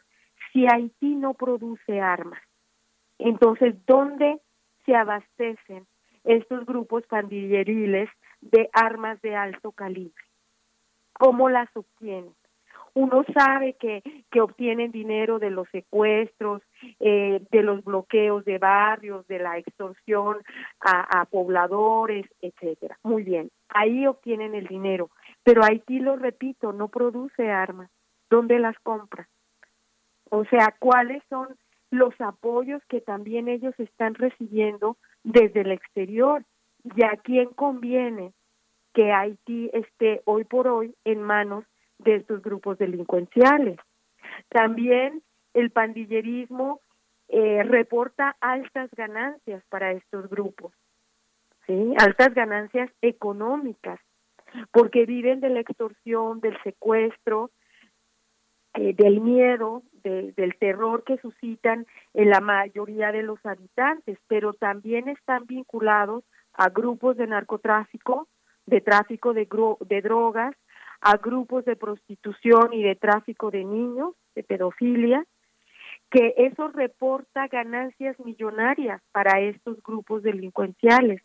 Entonces también me parece que habría que investigar muy profundamente la situación económica de estos grupos eh, y que desde luego la presión que ejercen obliga a que, como usted bien señalaba en el principio de este de esta entrevista, obligan a la migración, a que huya la población civil, la población más vulnerable, mujeres y niños, y que busquen desde luego salir de sus barrios, de esa ciudad y desde luego del país, porque viven en una constante y permanente eh, peligro de secuestro, de asesinato. Los niños son secuestrados para entrar al servicio de las pandillas, ahí sí como en el caso de los maras salvatruchas.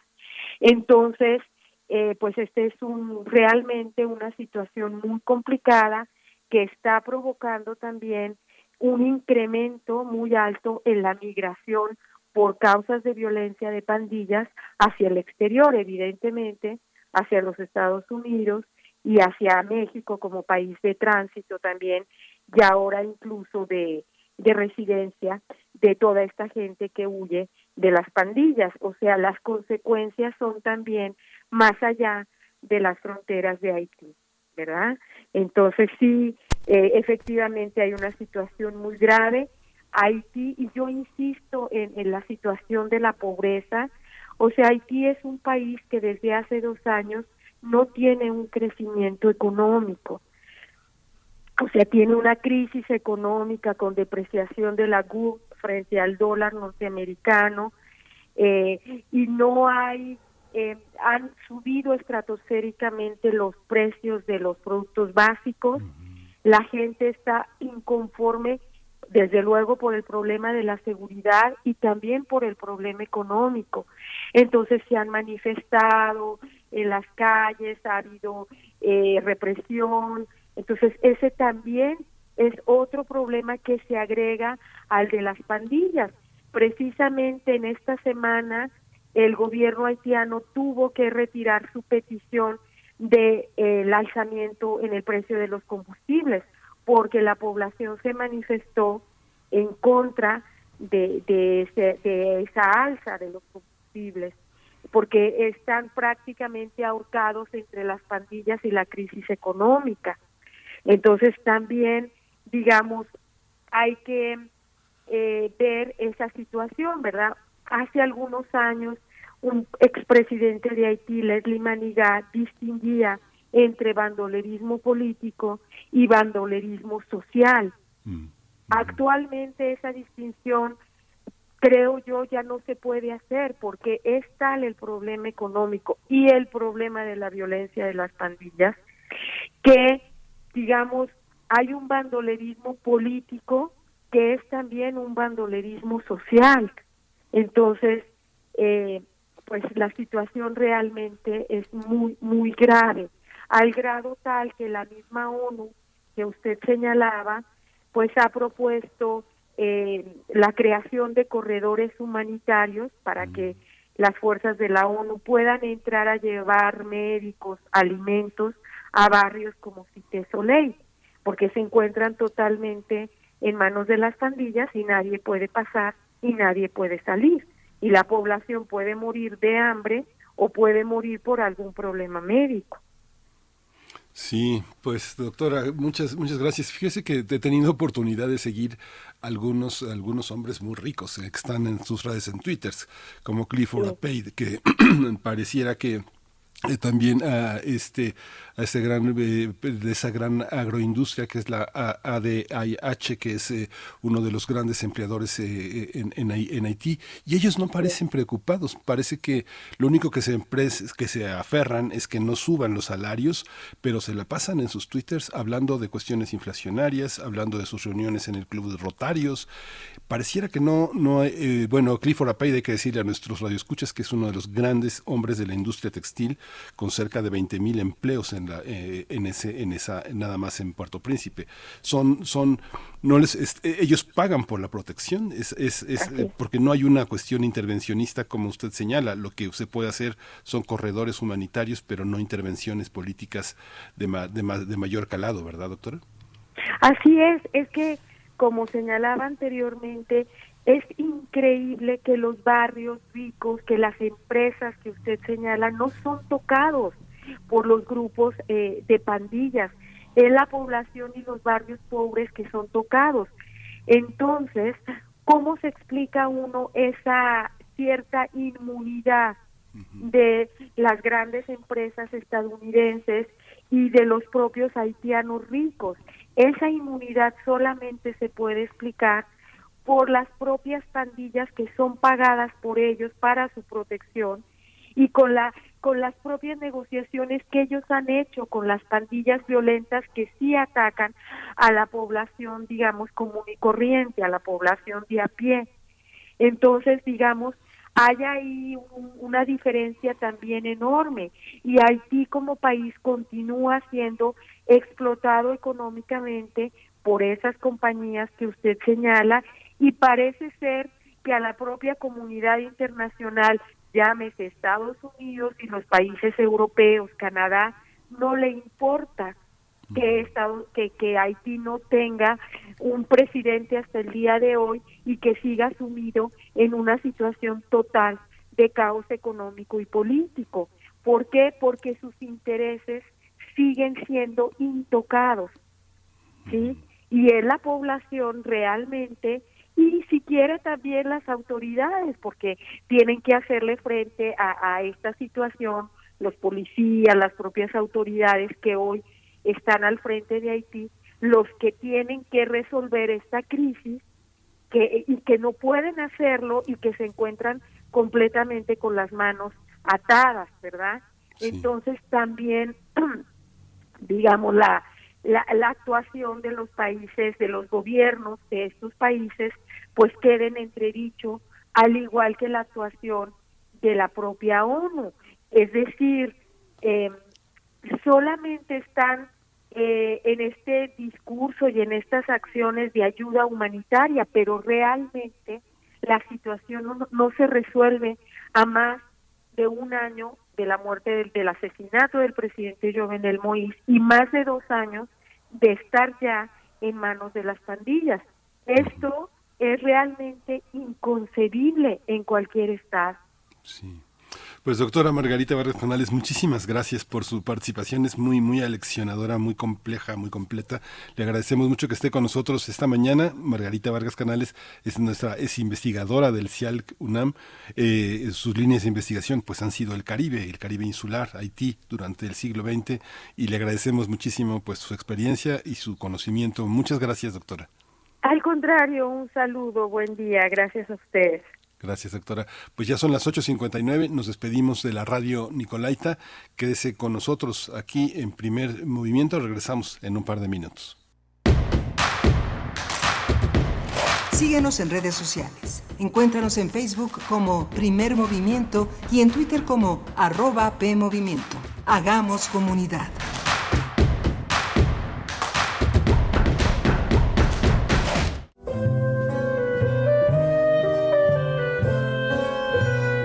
Gabinete de Curiosidades explora con Frida Rebontulet y sus almas hertzianas las sonoridades extrañas, antiguas o poco conocidas que las sombras del tiempo nos han dejado. Únete a esta expedición todos los sábados a las 5.30 de la tarde por el 96.1 de FM o en radio.unam.mx. Radio UNAM, experiencia sonora.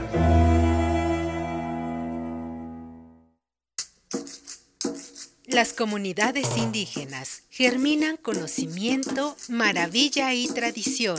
Son el México profundo, el presente donde hilan un collar de flores. Xochicóscat, collar de flores, con Mardonio Carballo, lunes 10 de la mañana por Radio UNAM.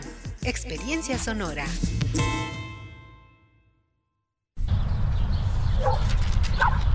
Mira, aquí está la compu para los niños y sí nos alcanza. No, el precio no incluye IVA. No nos alcanza. Otra vez iba a comprar algo. Y no podemos por el IVA. En el Partido del Trabajo impulsaremos el programa IVA 10 y lucharemos para reducir el IVA al 10% para que bajen los precios en todo lo que compras. El PT está de tu lado. 50 años de emociones desbordadas. 50 años haciendo historia. Eso y más es el Festival Internacional Cervantino. Te invitamos a disfrutar de esta fiesta cultural y artística del 12 al 30 de octubre en la ciudad de Guanajuato. Corea y Ciudad de México son nuestros invitados de honor. ¡Acompáñanos! Consulta la programación en nuestro sitio web y redes sociales. Secretaría de Cultura. Gobierno de México. Poesía, estambre de voces, lirios en verso y raigones de memoria.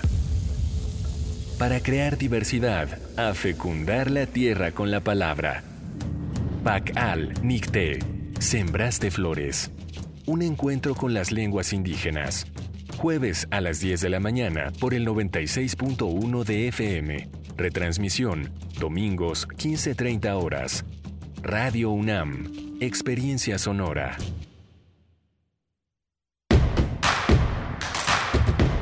Encuentra la música de primer movimiento día a día en el Spotify de Radio UNAM y agréganos a tus favoritos.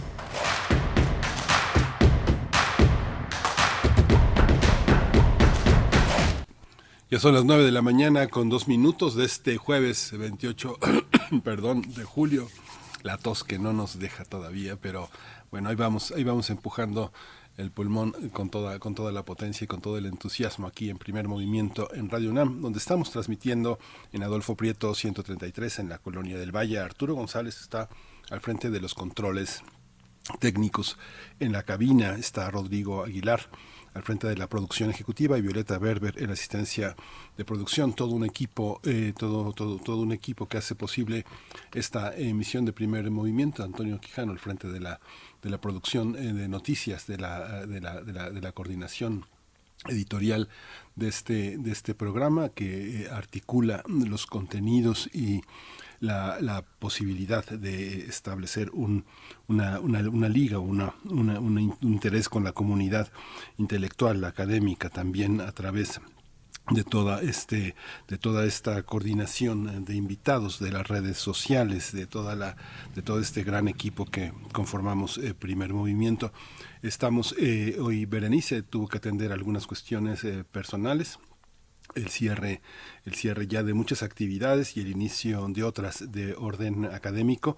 Pero bueno, aquí seguimos en esta tercera hora de primer movimiento donde vamos a tener la poesía necesaria que ya, ya dejó preparada y la presencia de Alberto Betancourt, que el doctor Alberto Betancourt de la Facultad de Filosofía y Letras de la UNAM eh, eh, hace posible los mundos posibles. Tuvimos una una hora interesante hablando sobre la, invasión símica de este virus que ha asolado a muchísimos países, que ha provocado una alerta internacional. Y esta visión que eh, tomamos ahora de Haití con la doctora Margarita Vargas Canales, una de nuestras grandes investigadoras, una de las grandes eh, mujeres eh, que han hecho posible toda esta todo este conocimiento sobre, sobre el Caribe, ya ha publicado este, varios trabajos sobre, eh, sobre, sobre, los, sobre estos temas, es una, es una de nuestras investigadoras pues, más destacadas, ella ha trabajado sobre el tema de los haitianos en Tijuana, ha sido una de las eh, grandes orientadoras en materia de, de producción académica, al frente, ha estado al frente de la Secretaría Técnica del CIALC, una, una, una visión sobre un Haití, pues que lo tenemos en la punta de los dedos, que está, que está vibrando como vibramos nosotros aquí en la Ciudad de México, allá en Puerto Príncipe, también lo están haciendo como nuestros nuestros eh, eh, amigos, hermanos, compatriotas de alguna manera haitianos que están en México observando todo lo que sucede en su país también desde lejos. Bueno, pues eh, si nuestra producción no manda otra cosa, pues vamos a la poesía necesaria que ya dejó lista Berenice Camacho. Es hora de poesía necesaria. Bien, para esta mañana les propongo seguir con poesía en voz de quien la escribe y en esta ocasión les comparto un poema de Ida Vitale, escritora uruguaya nacida en Montevideo en el año de 1923. Es poeta, traductora, ensayista, docente, crítica literaria también, integrante de la generación del, 45, es vaya una, una voz, una gran voz de la poesía uruguaya y de habla hispana también. Ha merecido varios premios como el Alfonso Reyes en 2014, el Premio Internacional de Poesía Federico García Lorca en 2016, el Cervantes, el Premio Cervantes en 2018. Bueno, Ida Vitale sigue activa desde 1962, hoy tiene 98 años. En el 74 se exilió a México debido a la dictadura militar que alejó de Uruguay pues a más de, un escritor, de un intelectual, es el caso también de Cristina Peri Rossi, por ejemplo. Y bueno, este poema en la voz de Ida Vitale se titula Cuadro, y después un poco de post-punk, post-punk de la Ciudad de México, reciente también. Se trata de Prismatic Shapes, la canción Empty Process, que se desprende de un álbum lanzado en 2018. Así es que vamos con cuadro de Ida Vitale. Cuadro. Construimos el orden de la mesa, el follaje de la ilusión, un festín de luces y sombras, la apariencia del viaje en la inmovilidad. Tensamos un blanco campo para que en él esplendan las reverberaciones del pensamiento en torno del ícono naciente. Luego soltamos nuestros perros, asusamos la cacería, la imagen serenísima, virtual, cae desgarrada.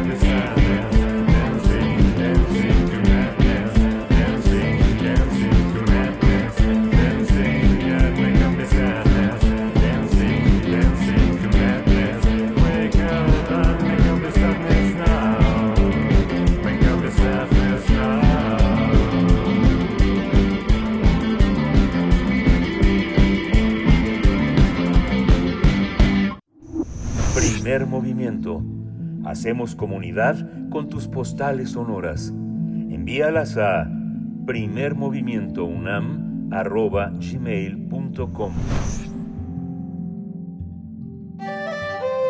Mundos posibles. Y está con nosotros el doctor Alberto Betancourt para hacer posible eh, los mundos posibles.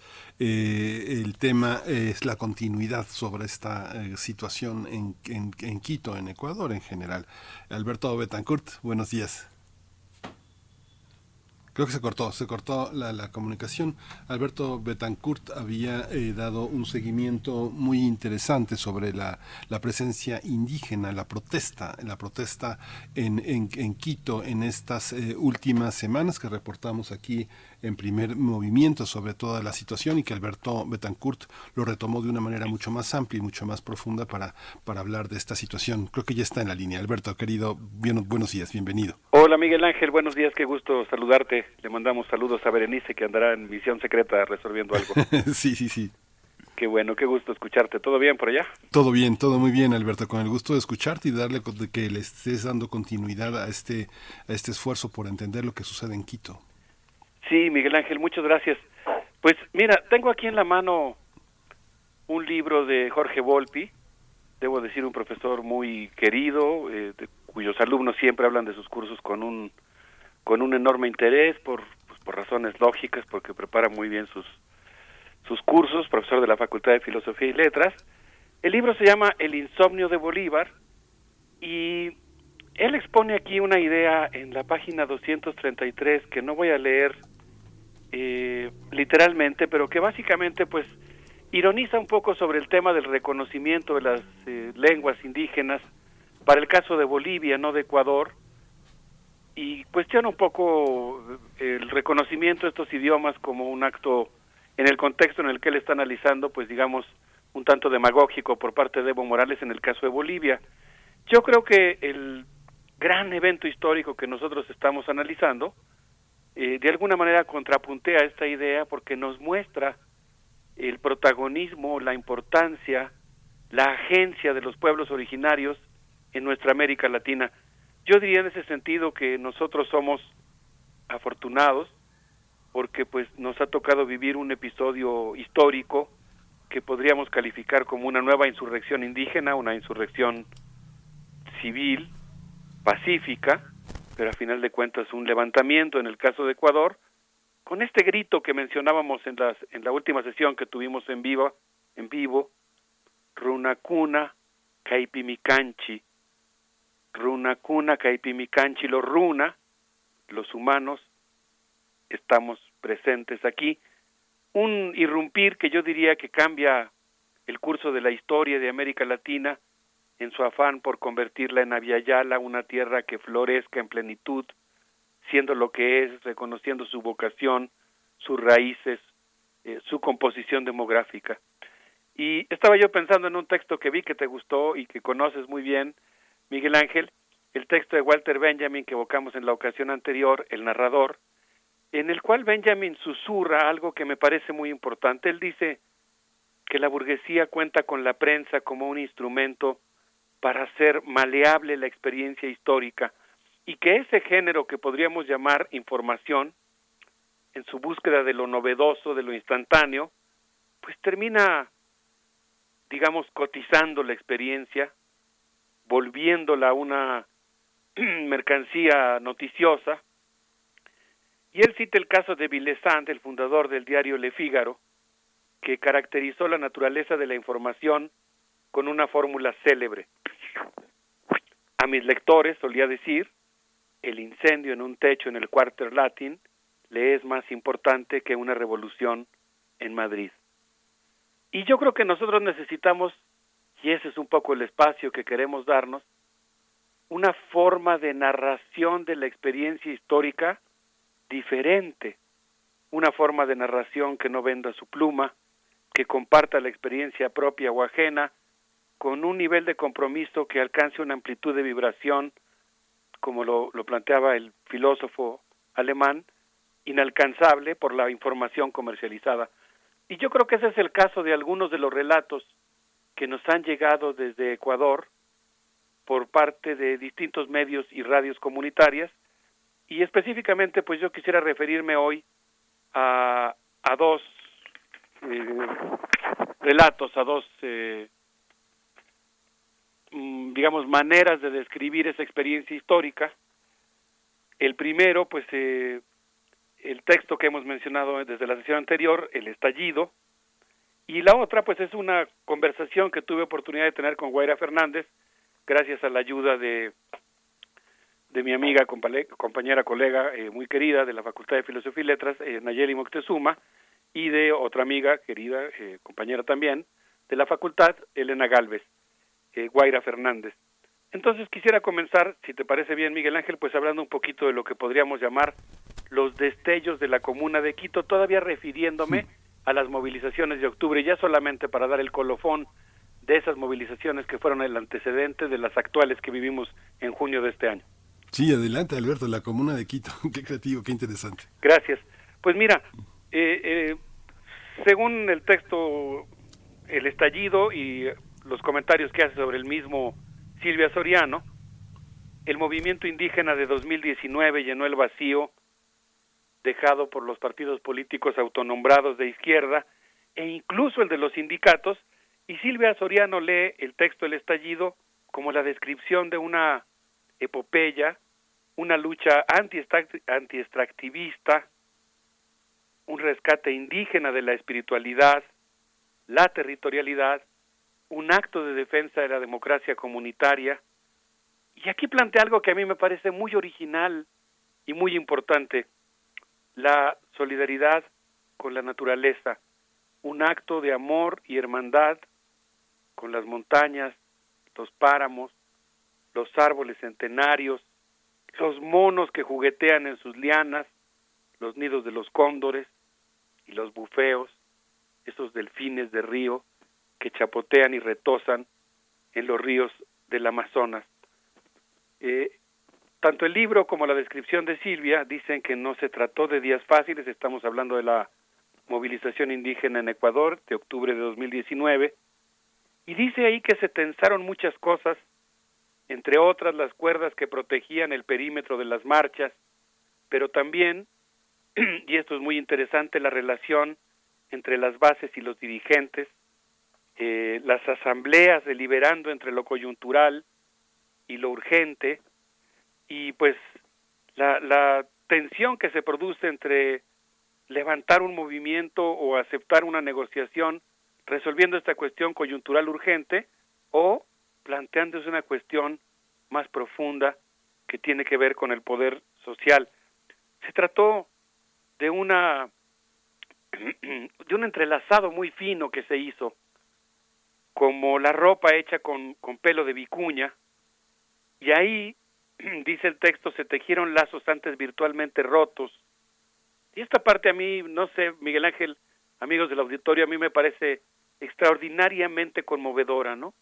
Cómo se tejieron lazos en esta movilización que no fue producto de una respuesta espontánea, de una reacción irracional, sino producto de un arte de la política que logró tejer lazos entre el campo y la ciudad, entre lo indígena y lo mestizo, entre católicos y protestantes, entre los indios y los afrodescendientes, una movilización que cambió las relaciones entre las mujeres de una misma comunidad, entre las mujeres indígenas de diferentes comunidades y entre mujeres del campo y la ciudad. A la lucha, compañeras, a la lucha y a la unión que nosotras somos muchas y uno solo es el patrón estas eran algunas de las consignas de este movimiento indígena en el, que las mujeres jugaron un papel fundamental y que, pues digamos, no puede entenderse sin considerar como una como un elemento fundamental, pues justamente este protagonismo de las mujeres reinventando su identidad y reinventando sus relaciones entre ellas, entre ellas y las mujeres mestizas, entre ellas eh, que viven en la sierra o en el Amazonas o en la costa y las mujeres de las ciudades, y desde luego pues eh, con los hombres. La toma de la ciudad dio lugar a lo que algunos han llamado la Comuna de Quito, una guardia comunitaria indígena que preservó el orden, los habitantes de Quito llevando cobijas, comida, instrumentos musicales, paradas artísticas, y luego, claro, pues vino, vino el reflujo, eh, la pleamar, pero ese octubre rebelde quedó en la memoria como un mito, como un aprendizaje que resurgió en junio de 2022 y del que yo digo que podemos, pues ahora sí, eh, comenzar a ocuparnos nosotros. Miguel Ángel, no sé qué opinas. Y Alberto, les digo, es una, digo, es una visión de recuperación de las relaciones, que es toda una, toda, toda una visión. Eh, hablábamos en la mañana con, con Alfredo, um, con el doctor Alfredo, eh, ay, se, me fue, este... Ávila. Ávila, con Alfredo Ávila, sobre el tema de la, de la idea de progreso, ¿no? que finalmente las, las, las, comunidades recuperan episódicamente las posibilidades de su propio desarrollo y de una especie de autonomía que está, que no, que no va al margen, no va al margen del Estado, el Estado que, que las repele, que las eh, reprime y que las niega de alguna manera en nombre de una especie de prosperidad y de orden, ¿no? Sí, sí, exactamente. Yo creo que aquí, pues digamos, entra como una especie de pues vamos a llamarlo así, otro tiempo histórico, ¿no?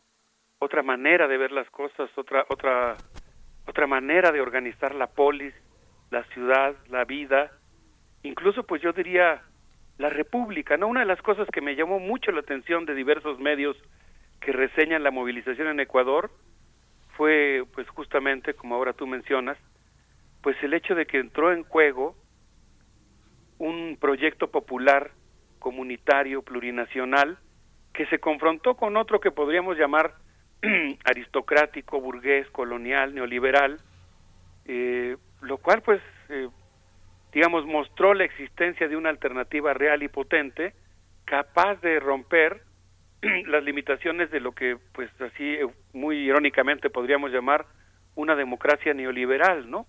una movilización indígena que tuvo la potencia suficiente para impulsar una democracia con color y clase, comunitaria, popular, plurinacional, en construcción y desde abajo. Y una de las caracterizaciones que hace este texto que cito, estallido, es que el, neoliberalismo es de suyo autoritario, no permite el diálogo, es más, no permite la política, la negociación, y pues de hecho sus proyectos extractivistas producen despojo material, pero también generan otro despojo igual o peor, arrebatan la capacidad de decisión de la sociedad sobre sus proyectos. Es como si dijéramos que nos quitan el derecho social a preguntarnos cómo queremos vivir, cómo queremos producir, cómo queremos que sea la sociedad y en ese sentido pues podríamos decir eh, en sintonía con, con esta movilización que el culto al mercado a final de cuentas pues enmudece a la sociedad, no es un camino directo a la barbarie.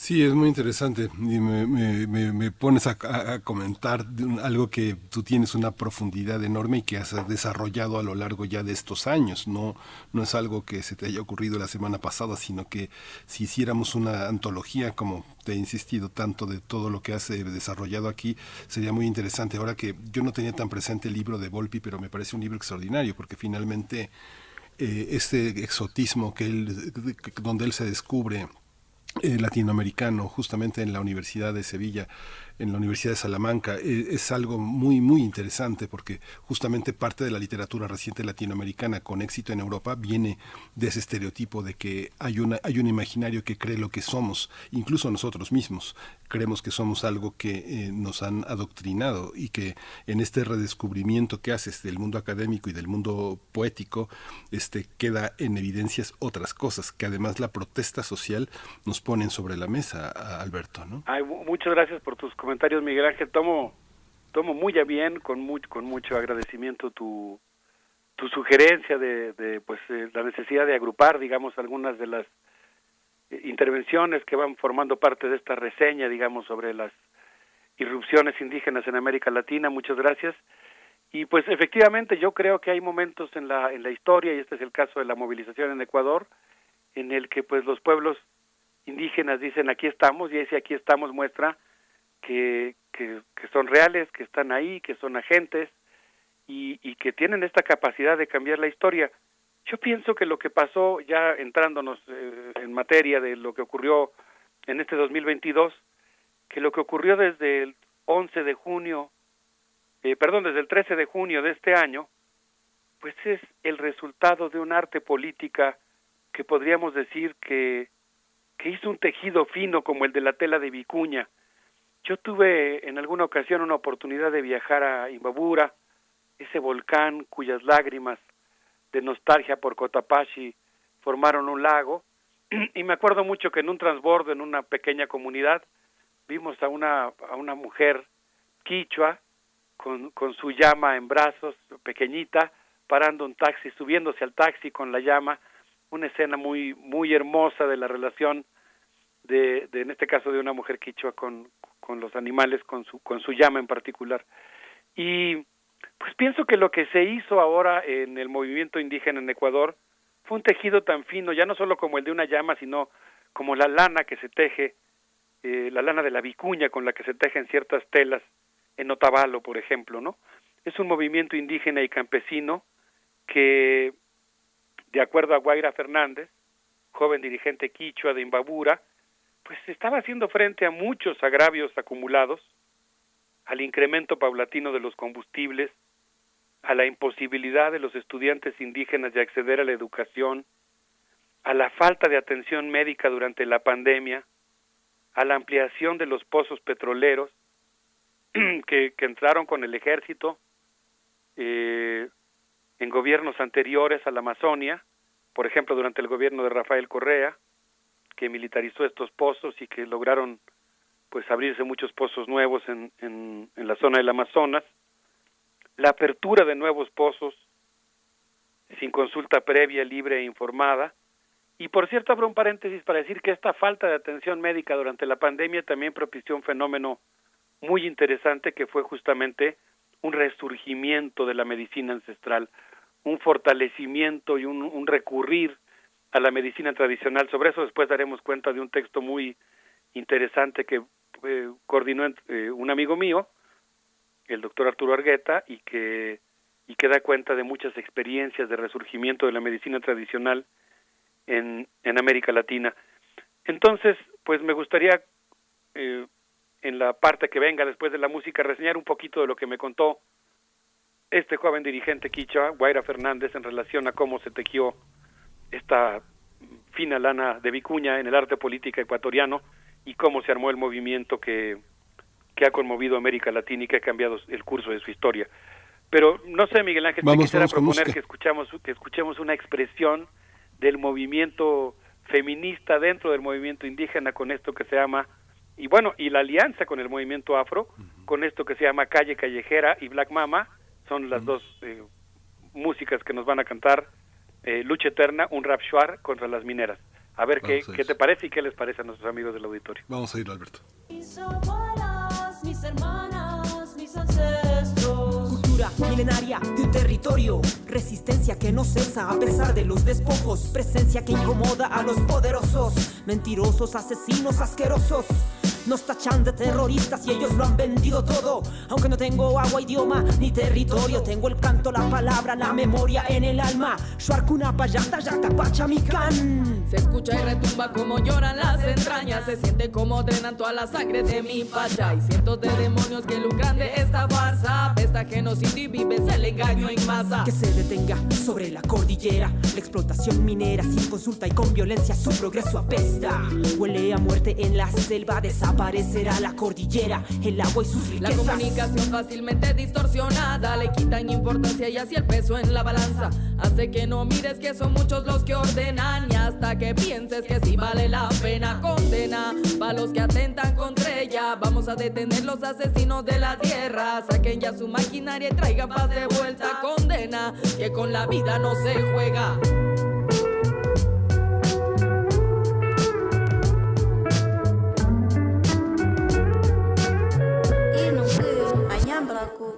Ankaili muyumi kanchik, kundur pawawami kanchik. Ankaili muyumi kanchik, sinchita kapari shunchik. Los seres humanos como otros animales. La primera cosa que somos es habitantes, ocupantes de algún territorio. Y hay muchos que conviven de otras formas con su entorno, formas más orgánicas que a veces no entendemos. ¿Acaso por eso nos creemos con el derecho de entrar en territorio ajeno, de tomar lo que no es nuestro, de poner cemento? ¿Y con qué argumento? El del progreso. La verdad no es esa, es para la riqueza de una empresa que entra con la fuerza de la milicia enviada por la mierda que gobierna. Puede ser cualquiera, invadiendo tierras de comunidades milenarias dentro de la selva. Pueblo Shuar, lucha eterna. Pueblo Shuar, lucha eterna. Interesantísimo. Qué bueno que te, que te gustó, Miguel Ángel.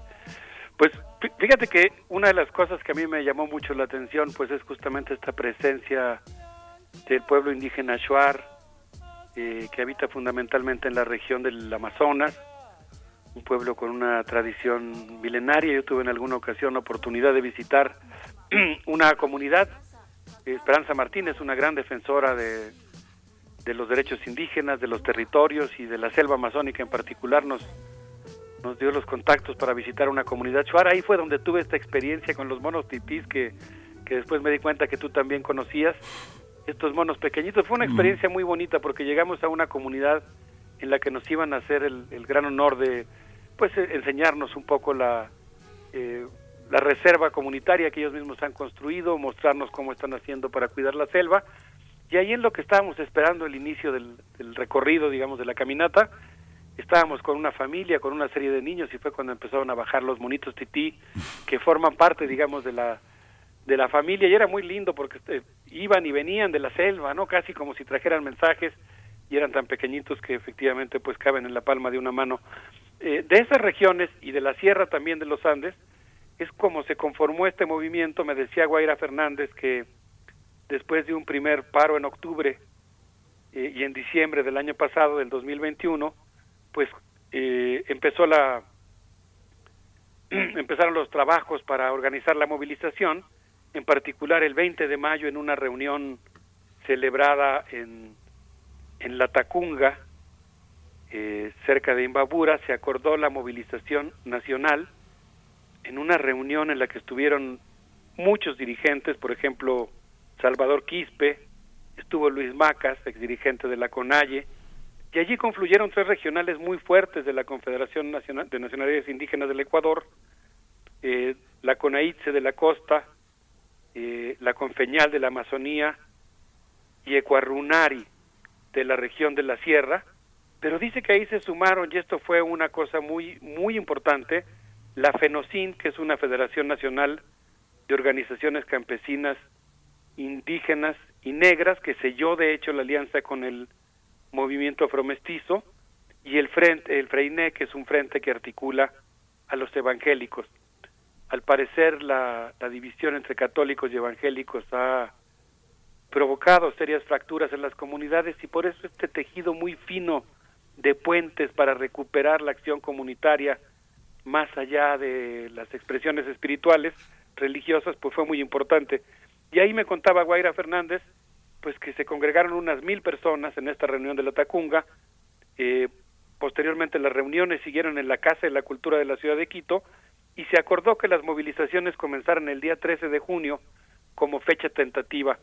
Había una discusión muy grande porque es una fecha muy cercana a la fiesta del Inti Raimi, que es una fiesta para celebrar el solsticio de verano, en el que se agradece por las cosechas, se hace un homenaje al sol, se cierra la recolección de la semilla, se inicia el descanso de la tierra y es una fiesta muy importante para la espiritualidad indígena en Ecuador.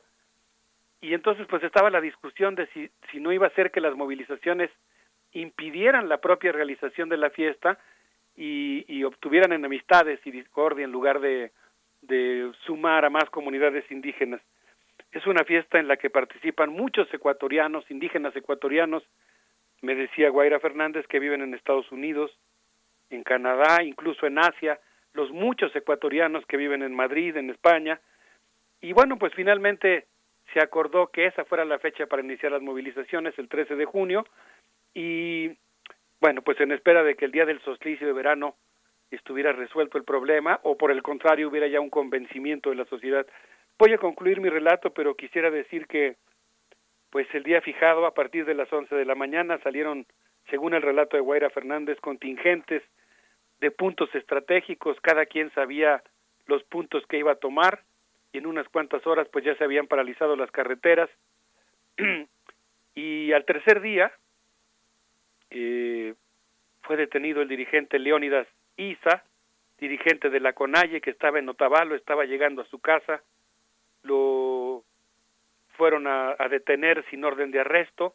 Y afortunadamente aquí es donde hablaba yo de los relatos, aquí hablaría yo de un, de un narrador quichua, Apauqui Castro, comunicador comunitario, que transmitió el, el arresto de Leónidas Isa, lo, lo empezó a, a difundir por todo Ecuador a través de las redes y eso provoca un, un impacto detonador que hace que muchas de las comunidades que estaban dudando o que no se habían sumado todavía al paro decidan decidan integrarse y pues da paso a 15 días más de movilizaciones muy intensas sobre las cuales yo pienso pues que vale la pena seguir estudiando, seguir observando lo que ocurrió en esos días que yo diría sin exagerar pues conmovieron a América Latina, Miguel Ángel.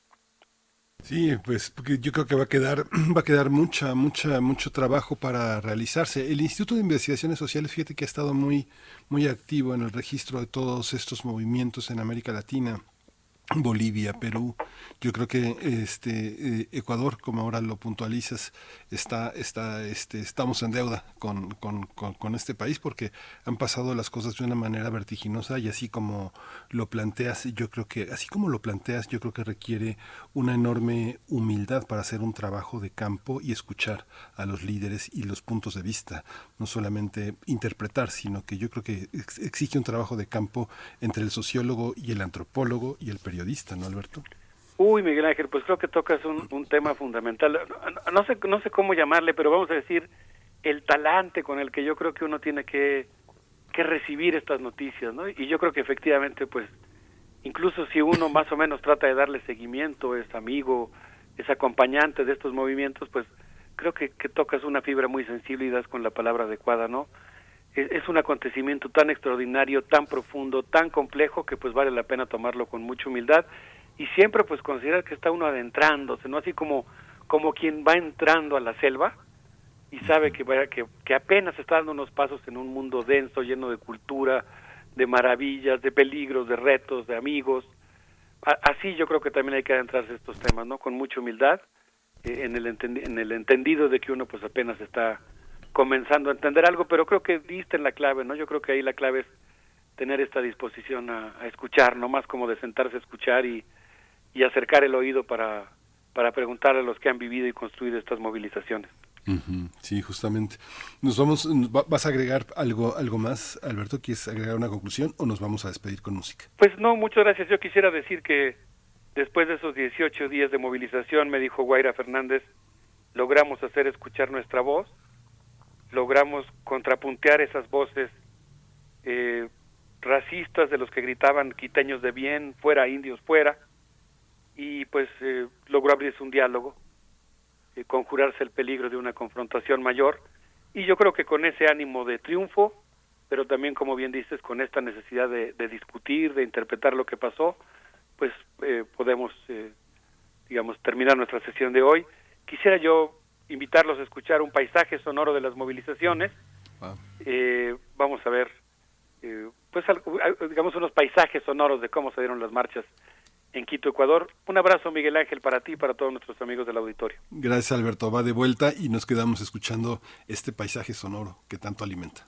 Gracias, un abrazo. Esto nos afecta a todos, independientemente de lo que ustedes crean. Aquí no venimos a hacer propaganda de ninguna bancada, sino de, de la resistencia del pueblo. Nada más.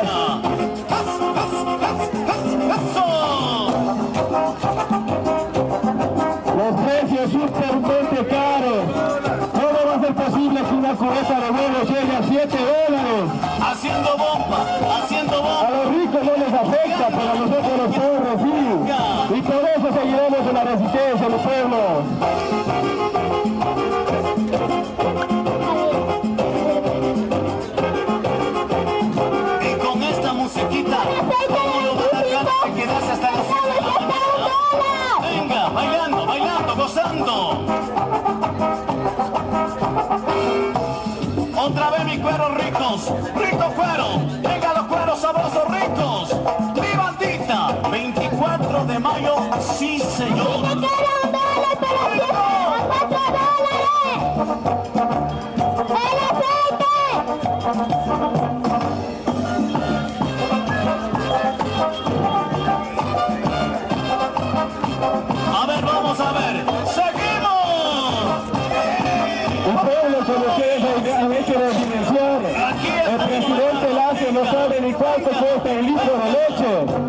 Leche, porque cuesta por miles. Todo a saber del pueblo y los precios.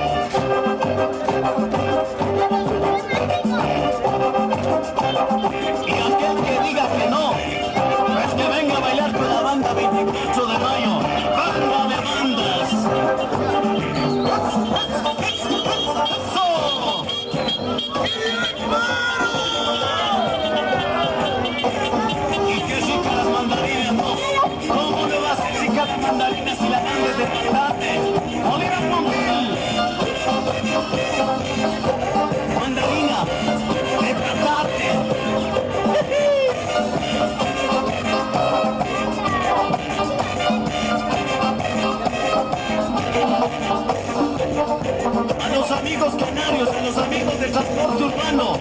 ¿Y qué bandita es? El 24 de mayo.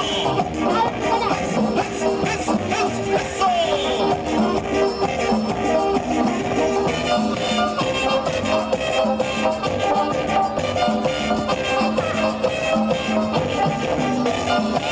Andar ustedes solitos, están andar. Eso, todo, mirando todo.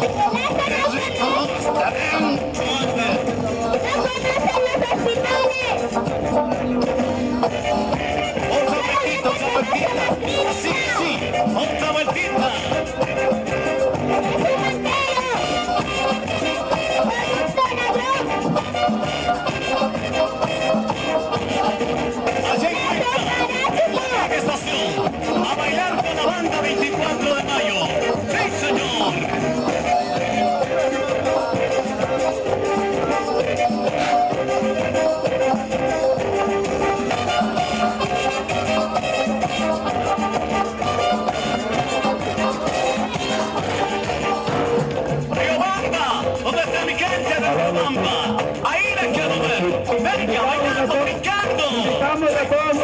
Compañeros de la resistencia, aquí para todas las comunidades y pueblos y nacionalidades indígenas del Ecuador, Quichua, Shoa, Zapas, Comanes,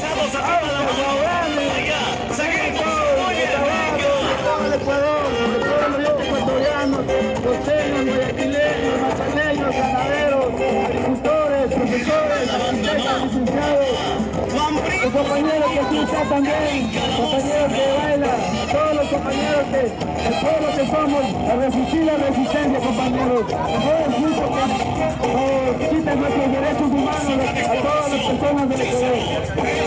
No queremos, no queremos un gobierno de corrupción, queremos un gobierno de libertad de expresión, de paz, de compañerismo, compañeros.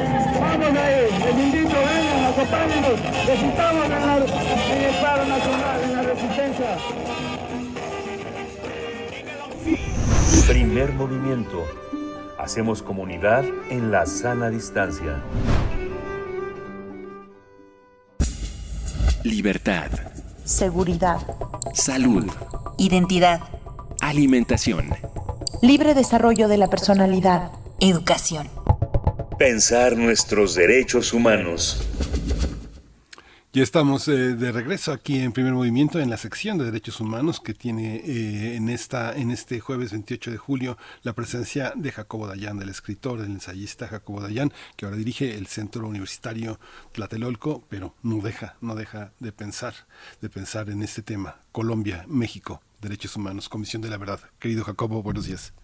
Buenos días, Miguel Ángel, ¿cómo estás? Pues con gusto de escucharte. Pues sí, este, hace un par de semanas había quedado pendiente hacer este comparativo, que hablábamos sobre la comisión.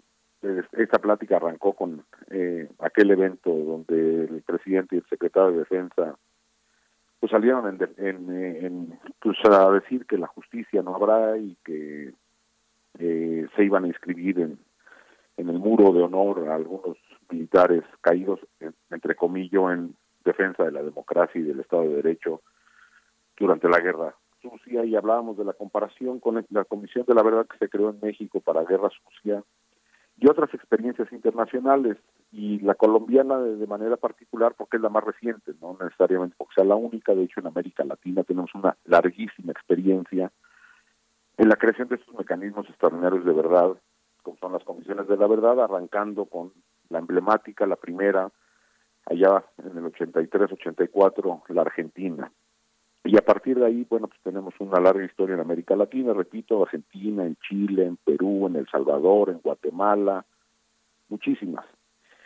Y en México llegamos a esta primera comisión porque lo que se hizo durante el gobierno de Vicente Fox con la Fiscalía Especial para Movimientos Sociales y Políticos del pasado, pues también fue una simulación brutal donde en teoría había una fiscalía y en teoría había una comisión de la verdad que acabaron siendo un fracaso, todos conocemos.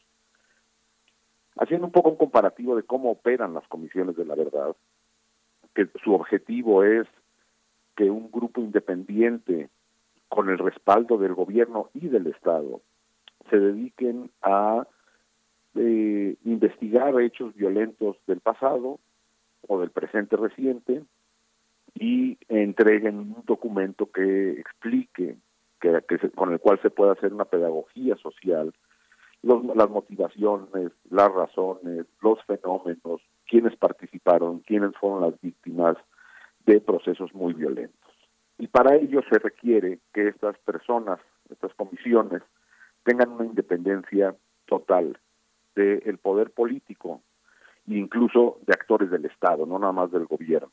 Es decir, sin injerencia del Congreso, sin injerencia del Poder Judicial, ni evidentemente del Ejecutivo. La Comisión Colombiana está eh, acaba de entregar su informe y está por terminar en un mes, mes y fracción sus funciones. Eh, se conformó con 11 comisionadas y comisionados, todos independientes, con un equipo de trabajo de cerca de 600 personas, porque lo que hay que hacer es lo que hizo la co- Comisión de la, de la Verdad Colombiana es, por ejemplo, entrevistas a más de 30 mil personas, revisión de más de mil informes generados por instituciones académicas, colectivos de víctimas o, organizaciones de derechos humanos. Entonces, imaginemos lo que es revisar mil informes y realizar 30 mil entrevistas, sistematizarlas, transcribirlas, analizarlas, así como revisión de, también de miles de documentos entregados por agen- agencias del Estado, por los militares, por el Ministerio del Interior, por los servicios de inteligencia y todos los documentos en posesión del Estado para poder hacer un análisis de lo ocurrido.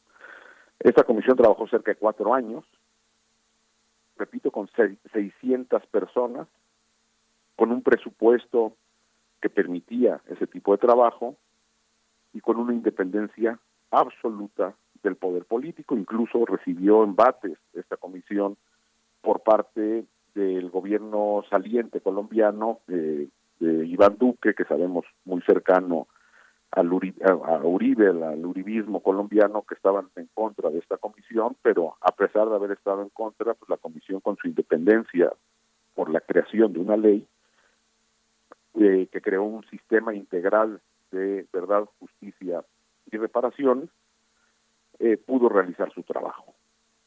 También es importante mencionar que esta comisión no se encontraba de manera independiente, autónoma, trabajando.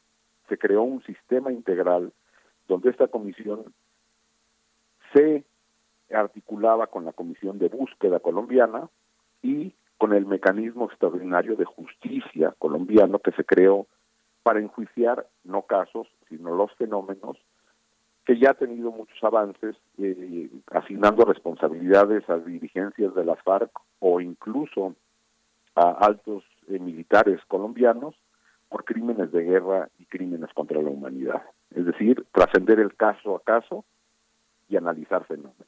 Ahí trabajó la Comisión de la Verdad, en esa, en, esa articulación, en ese sistema articulado, y entrega su informe eh, a finales del mes pasado, y repito, a finales de agosto termina su función.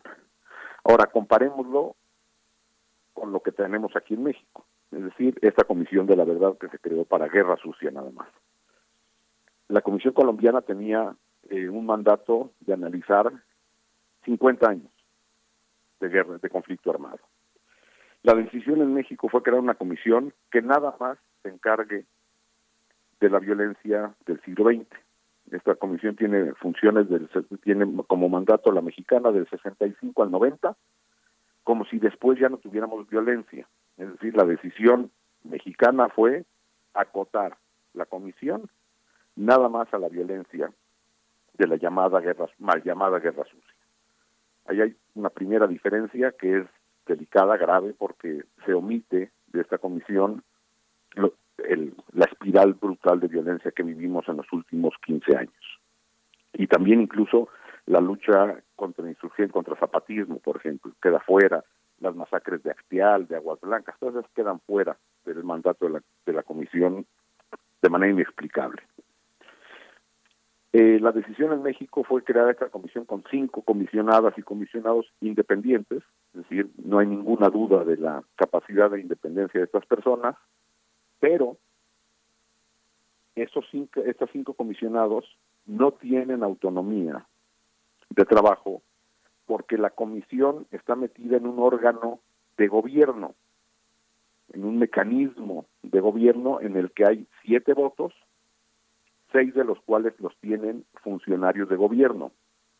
Por ejemplo, el subsecretario de Derechos Humanos de la Secretaría de Gobernación, la Comisión Nacional de Búsqueda, el Archivo General de la Nación, la Cancillería e incluso la Secretaría de Hacienda, por ejemplo.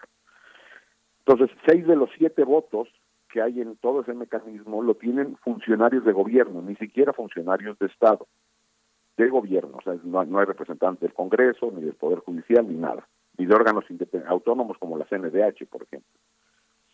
Entonces, estos cinco comisionados pues, eh, dependen un poco, en buena medida, de la voluntad de una comisión que tiene eh, eh, funcionarios de gobierno. Eso en ninguna comisión de la verdad, más que en las venezolanas, tratar de hacer un comparativo, pero bueno, es lo que hay, eh, han sido conformadas por funcionarios de gobierno en su mayoría. Solamente la experiencia venezolana y ahora la, esta, esta comisión mexicana. Ninguna otra, ni la guatemalteca, ni la argentina, ni la chilena, ni la peruana, ni la salvadoreña, ninguna otra. Vamos, y ninguna otra en otros países, ni la sudafricana, ninguna. Siguiente, la comisión no tiene un número de personas suficiente para trabajar. Si la colombiana tenía 600 personas trabajando, esta comisión mexicana, la que se quedó en México, cada uno de los comisionados tiene tres o cuatro personas trabajando con ellos, es decir, suponiendo que fueran cuatro, son 20 personas, un equipo de 20 personas trabajando y un, otra, o- otras 30 o 40 personas funcionarios de gobernación. Las comisiones de la verdad no pueden estar integradas como parte de su equipo de trabajo que está haciendo investigación por empleados funcionarios de gobierno. Aquí hay 30, 40 funcionarios de gobierno trabajando. En total serían 60, 70 personas, 80 personas, completamente insuficiente si comparamos contra 600 personas en el caso colombiano. Tampoco tiene un presupuesto para trabajar. El decreto de creación de esta comisión eh, dice que eh, no habrá presupuesto adicional, sino que cada una de las dependencias, es decir, eh, gobernación, la Comisión Nacional de Búsqueda, el Archivo General, asignarán de su presupuesto de operación dinero para operar esto. Es decir, si la Comisión Nacional de Búsqueda mete dinero a esta comisión, pues la tendrá que quitar de la búsqueda de personas desaparecidas. Si la Subsecretaría de Gobernación mete dinero a esto, pues lo tendrá que quitar pues, del mecanismo de protección a, a periodistas o de la atención a migrantes o, de, vamos, de otras áreas sustantivas. Y la siguiente es que tiene un mandato de operación de dos años, si comparamos con la colombiana que tuvo cuatro años, y sin tener esa completa autonomía e independencia. ¿Qué logrará hacer? Porque es humanamente imposible que 60 personas realicen 20.000 entrevistas y revisen cientos de miles de documentos o eh, eh, revisen informes de los colectivos de víctimas de esa época, pues será prácticamente imposible. Incluso lo han dicho en los, eh, las y los eh, comisionados, que difícilmente podrán analizar todo el fenómeno, se centrarán en los archivos de la Secretaría de la Defensa y eh, eh, adicionalmente podrán documentar casos, difícilmente podrán documentar todo el fenómeno. Y doy un ejemplo más. Como saben, aquí en, el Centro Cultural Universitario Tlatelolco de la UNAM hay un, está el Memorial del 68 y hay un eh, acervo documental de todo lo ocurrido en el 68. La UNAM se dio a la tarea eh, a los 50 años del, de, la masacre del 2 de octubre, eh, es decir, en 2018, de, de, de recabar archivos de, distintas fuentes, tanto de colectivos de víctimas como los archivos propios que tenía la UNAM de lo ocurrido el 2 de octubre, eh, lo, eh, lo, que tenía, por ejemplo, el Colegio de México, lo que tenía la Universidad Iberoamericana, distintas instituciones académicas, y hacer un repositorio digital eh, completo de lo que se tenía, evidentemente no con los documentos de la Secretaría de la Defensa, pero lo que se tenía desde la academia y desde colectivos de víctimas. La Comisión de la Verdad no se ha acercado a hacer esas consultas porque no les dará el tiempo. 60 personas será imposible que realicen una revisión de cientos de miles de documentos y realicen miles de entrevistas. Ahí tenemos un ejemplo de cómo cuando hay voluntad política seria, se otorgan eh, no nada más el marco legal de operación, sino la independencia total a una comisión conformada por el número de personas necesaria, con el mandato correcto, es decir, toda la violencia, no una parte de la violencia, y un mandato de operación amplio. Y lo que tenemos en México es, una vez más, esta intención de crear algo sin perder el total control de la narrativa, porque la mayoría de los votos de esta comisión la tienen funcionarios de gobierno y con un mandato eh, pues que va a depender de la voluntad de la Secretaría de la Defensa de entregar o no los documentos. Ya vemos en el caso Ayotzinapa, donde también la, defensa, la Secretaría de la Defensa ha ido soltando o no soltando documentos a voluntad, a pesar de que el presidente ha pedido que se entreguen los documentos, eso no, eso no ha llegado. Y pues en el caso de la guerra sucia ocurrirá algo similar. Entonces, parece que estamos ante una oportunidad más, en lugar de hacer las cosas bien, en México se decide hacer medio bien, Miguel Ángel. Híjole, pues qué panorama, Jacobo.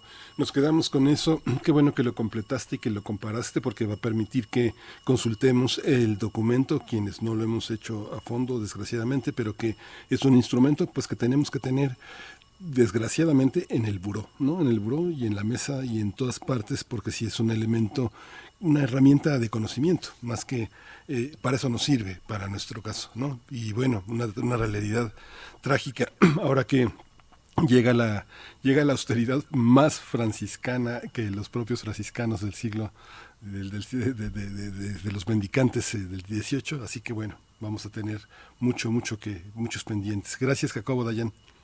No, a ti, Miguel Ángel, abrazo. Gracias.